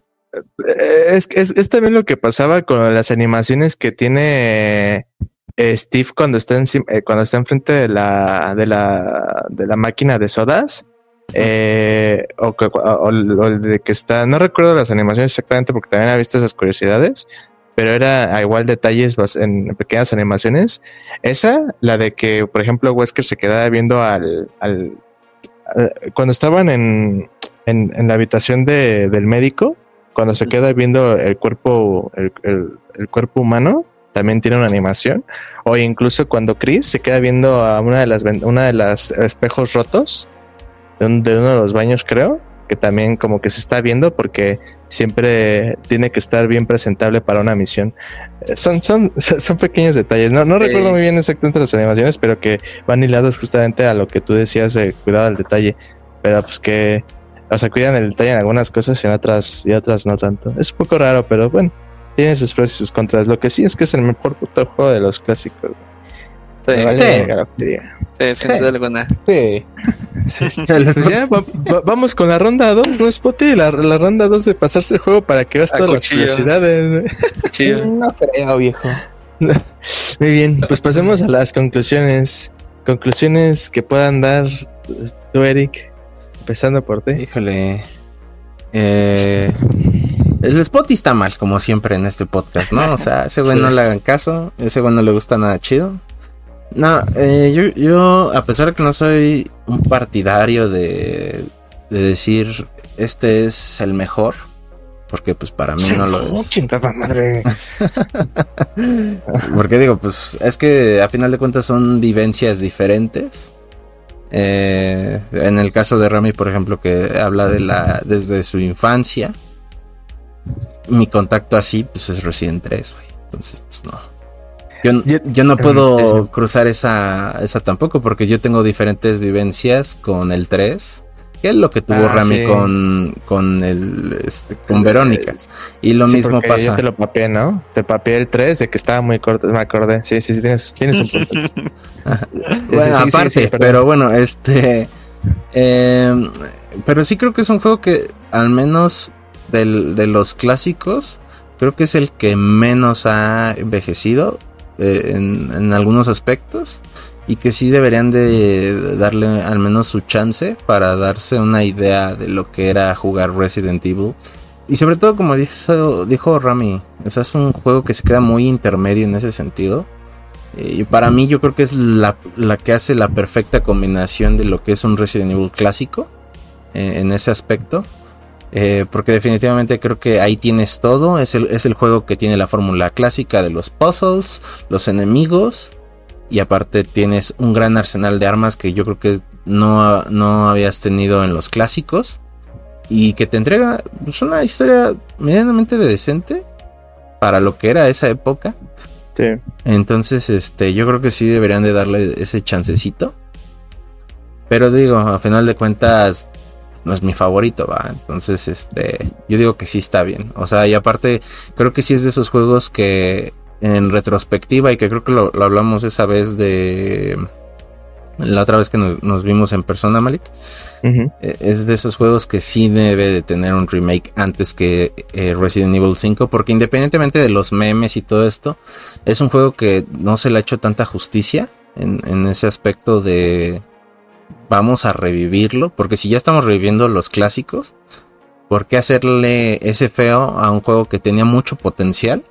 Potencial que quedó desperdiciado justo por temas de decisiones de Capcom, decisiones de Shinji Mikami y demás. Entonces creo que hacerle un remake en 2024, que se supone que es lo que va a pasar en octubre o algo así, que se va a venir un anuncio súper fuerte porque Resident Evil 9 va a salir en 2025, pues yo, yo haría sentido a que este fuera el, siguiente remake para después Resident Evil 9 y después Resident Evil 5. Porque ahorita creo que lanzarse de madrazo a, al 5 es quizá no darle chance a un juego que tiene bastante lore y que sobre todo para si la idea de Capcom es atraer jugadores nuevos, pero también agarrarse a los que son viejos, darles todo. Entonces yo cierro con eso. Denle su chance ahorita. Y sobre todo digo, si tienen Xbox, pueden comprar esa versión que luego está en descuento y cuesta como 70 pesos.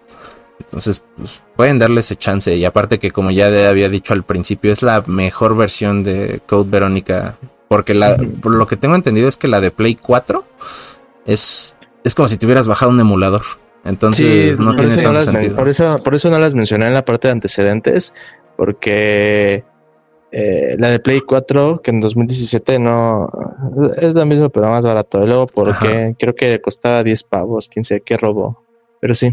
Sí, entonces yo cierro con eso, jueguenlo. No, no, no le hagan el feo. Creo que es un buen Resident Evil si quieren empezar, aunque claro que también está la idea de empezar por el cero o empezar como yo en su momento lo hice y todavía lo sigo haciendo. Es una pinche costumbre de jugarlos en forma a cómo salieron. Entonces, pues creo que es una buena opción si quieren adentrarse a Resident. Digo, no van a tener un carajo, pero pues, está, chido. ¿Usted buen David, David B. Ramón? Pues conclusiones, este, como bueno, como mencioné, para mí igual es uno de los juegos de la franquicia que mejor define la época vieja de Capcom. O sea, y para mí, a previo a lo que viene siendo el remake del 1, porque siendo objetivo, eh, considero que en gameplay es superior. Eh, para mí este es el mejor simplemente por la el combinación que tiene de lore y todo, porque bien lo dijo Eric, en, toda la franquicia solamente hay tres juegos que toman eh, o que te dan un poco de los orígenes de Umbrella. El primero es este, el segundo es Resident Evil 5 y el tercero es Resident Evil Village, que es el 8.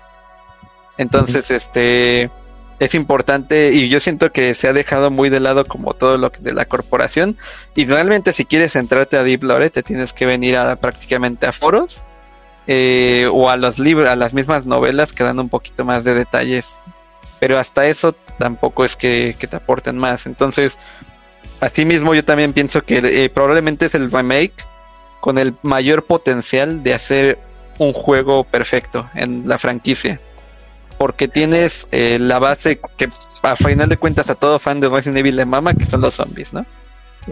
Entonces, este, pero no solo eso, sino que directamente estás involucrado en dos instalaciones de Umbrella y tienes rienda suelta para sacar todo lo que no sacaste de, de armas biorgánicas entonces te digo, para mí, tanto como para Lore, como para personajes, porque creo que después de este juego a Claire se le maltrata mucho en la saga. Sí. Este, Revelations 2, este, para mí no define muy bien lo que es el personaje de Claire. Y este, y además de que el juego, pues bueno, tiene sus. Es un punto, es un juego de 6, en mi opinión, aunque me gusta mucho. Entonces creo que tienes, tiene todo el potencial para, para hacer un remake. Y creo que al mismo, eh, el mismo problema que lo convirtió en un fracaso comercial es, es ahora su mejor arma. Porque no tienes que hacer el juego igual, ¿sabes? No le va a pasar como el remake de Resident Evil 4, que cámbialo y te mato, decían los fans. Aquí tienes la libertad de mejorar y poner en el asador toda la carne y dar el probablemente el que probablemente para mí tiene el potencial de ser el mejor Resident Evil porque es lo mejor de los clásicos y puedes darle lo mejor de lo actual. Esa sería mi conclusión y pues jueguenlo, está bueno. Y mi conclusión, pues lo que dijo ese güey, Spotty. sí. Pues como introducción a nivel viejitos, yo creo que sí está bastante bueno, porque sí tiene muchos aspectos, este, que supongo que es la cosa, como yo no los he jugado, no sabría decirles, pero supongo que están en los otros. Sí, es que en juegos malos no juego, güey. Ah. Este, entonces, este, sí tiene varios aspectos que supongo que como están en los anteriores que, que suenan, ¿cómo decirlo? Se sienten, para mí se sintieron frescos en un sentido que no, los juegos actualmente no los tienen, por ejemplo, el sentido del inventario Normalmente actualmente los juegos te darían, como lo dije en Fallout, un pinche inventario casi casi interminable. O simplemente te dan este, te dan los ítems que necesites en el momento.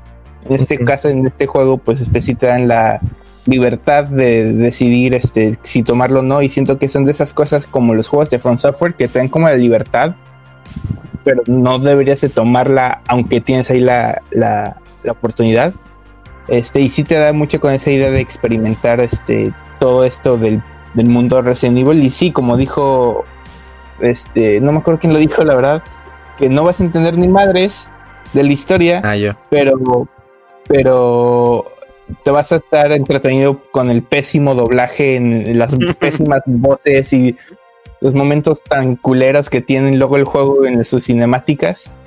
Este, y va a ser un, es un buen juego y yo creo que si nunca has jugado un juego de Resident Evil viejito, yo creo que es uno, bueno para iniciar o nada más para darte el quemón de decir, vamos a ver cómo era, que es en mi caso, de decir, vamos a ver cómo eran y tal vez no juegue el resto, tal vez sí, pero mínimo ya sé cómo era la cámara estática de cierto ángulo, ya sé Bueno, pero es que yo siempre he dicho que no jugaste como tal, porque la cámara, a diferencia del 1, 2 y 3, mil veces mejor, güey. mil veces buenísima esta acá. Mil veces mejor. Porque si ese efecto que te genera de, no mames, es que no sé si le doy. No mames, en el 3, en el 2 y en el 1, mm, no, güey, ahí sí es de, así le di. Eh, inclusive creo que como dato curioso este juego tiene asistencia de disparo en eso. Sí, sí de hecho en la dificultad normal tú aprietas el gatillo y el personaje instapunta. Y en los Resident Evil clásicos, ¿no? O sea, si tú le dabas al nuevo, ¿no? Era como del personaje apunta donde estaba viendo y, y valga Dios si tú le estás dando. Exacto. Sí tiene bastante ayuda. Sí, este juego sí, como había mencionado hace rato, tiene el sistema de autoapuntado y, y yo por eso digo que este, este juego eh, es es bastante, es el más amigable en, todos los aspectos. Mismamente con el tema de la munición, el detalles asociados a la cámara, em, al, lo del autoapuntado para saber si hay alguien, si hay alguna chota por ahí o no. Que, sí, porque, si hubiéramos, como dije, o sea, como dije, o sea, si si tienes las ganas de probar un Resident Evil viejito y como ellos dicen, nah, pinches, los otros sí te parten la madre, pues juega este, no te parte tanto la madre. Exacto. Y ya no te quedas con las ganas de decir, a ver, ¿con cuál era mejor? No, y yo la verdad la idea de hacer un remake de este sí suena interesante para ver al pollo eléctrico marino una vez más. En y, al, buen Steve en Full HD 4K. Sí. Ay, qué redundancia la que acaba de decir. Em, pero sí, es eso. Muy bien. ¿Spot y redes? Es Spot y redes. iba a decir algo, güey. ah, pues es que iba a decir que, por ejemplo, si te hubiéramos puesto a jugar el 3, hubieras odiado la franquicia, güey. Hubieras odiado la franquicia. Ay, güey, contra el Nemesio. Oh, está sí, es que de, sí, el 3 particularmente. Sí, porque sobre todo si Spotty no se atrevió a muchas cosas con Code Verónica este, no mames. no creo que se hubiera querido atrever a enfrentarse a Nemesis por las recompensas que ese güey te da. Así que nada, yo creo que si Spot hubiera dicho, ah, chinga tu madre, güey. Y aparte de que es el juego que para mí tiene más versiones de rejugabilidad.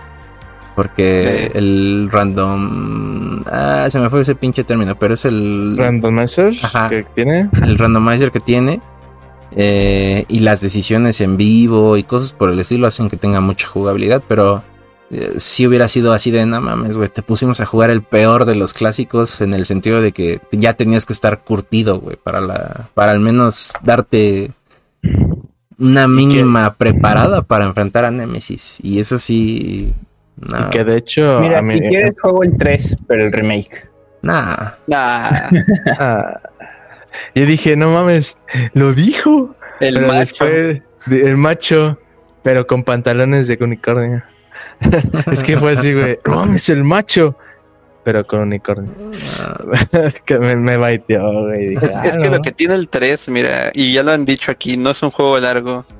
El problema está el que el 3 te exige decisiones rápidas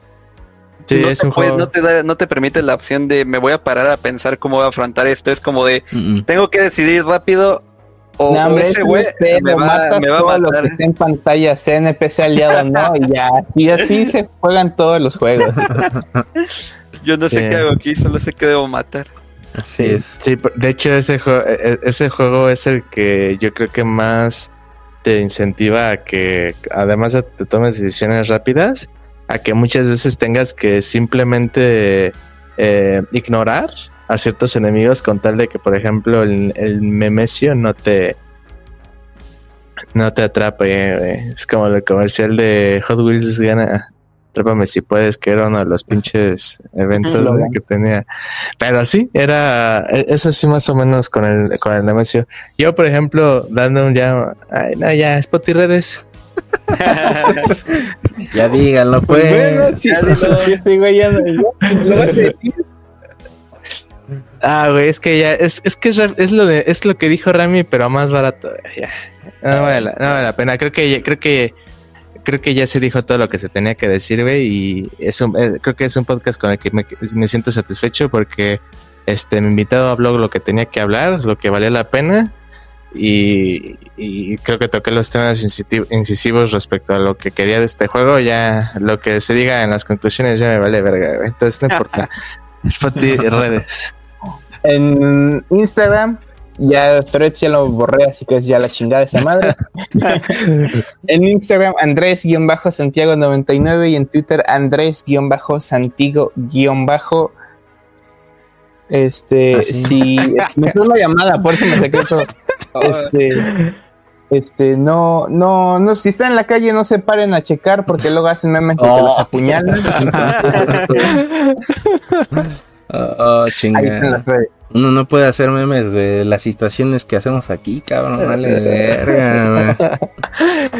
Este, pues también todos lados como yo cito en Instagram y en Twitter, ahí me pueden encontrar donde eh, comparto cosas del Manchester United, de Resident Evil, de música y de otras pendejadas. Ahí me pueden encontrar. Este, también recuerden seguirnos en todas las redes sociales de Geeks de Sillón, en, Spot, en Spotify, darnos follow, en Apple Podcast. Este, y pues sí, estamos subiendo contenido variado que también, ya ni hablamos de eso, pero yo supongo ahorita le voy a preguntar a nuestro invitado fuera de cámara. Eh, pues estamos subiendo reseñas y demás, entonces ahí chéquense por si quieren ver otro contenido, que también pues el Spot ya está participando en esas cosas. Eh, y, pues este no sé si el invitado quiera dar redes o así se quiere mantener como el fantasma de la pues, fuerza. Este, ahorita voy, a ser un fantasma de la fuerza también. Ya. Muy bien. En algún momento regreso, pues daré ah, Está bien, no te preocupes, no está fuerzas. Este, pues. Y pues esperemos que hayan disfrutado este episodio número 25 de Geeks de Sillón. De, creo que va a ser el episodio más largo. De, de los que, hemos subido. Sí, creo que se compararía más o menos con, el primero que hemos hecho. Sí, casi, casi. es, que, sí me pasé de verga, pero sí. Nah, no pasa nada. Está, está chido. Entonces, bueno. Eh, nos vemos otro jueves. Otro jueves. Adiós. No mames, pinche juego feo, güey.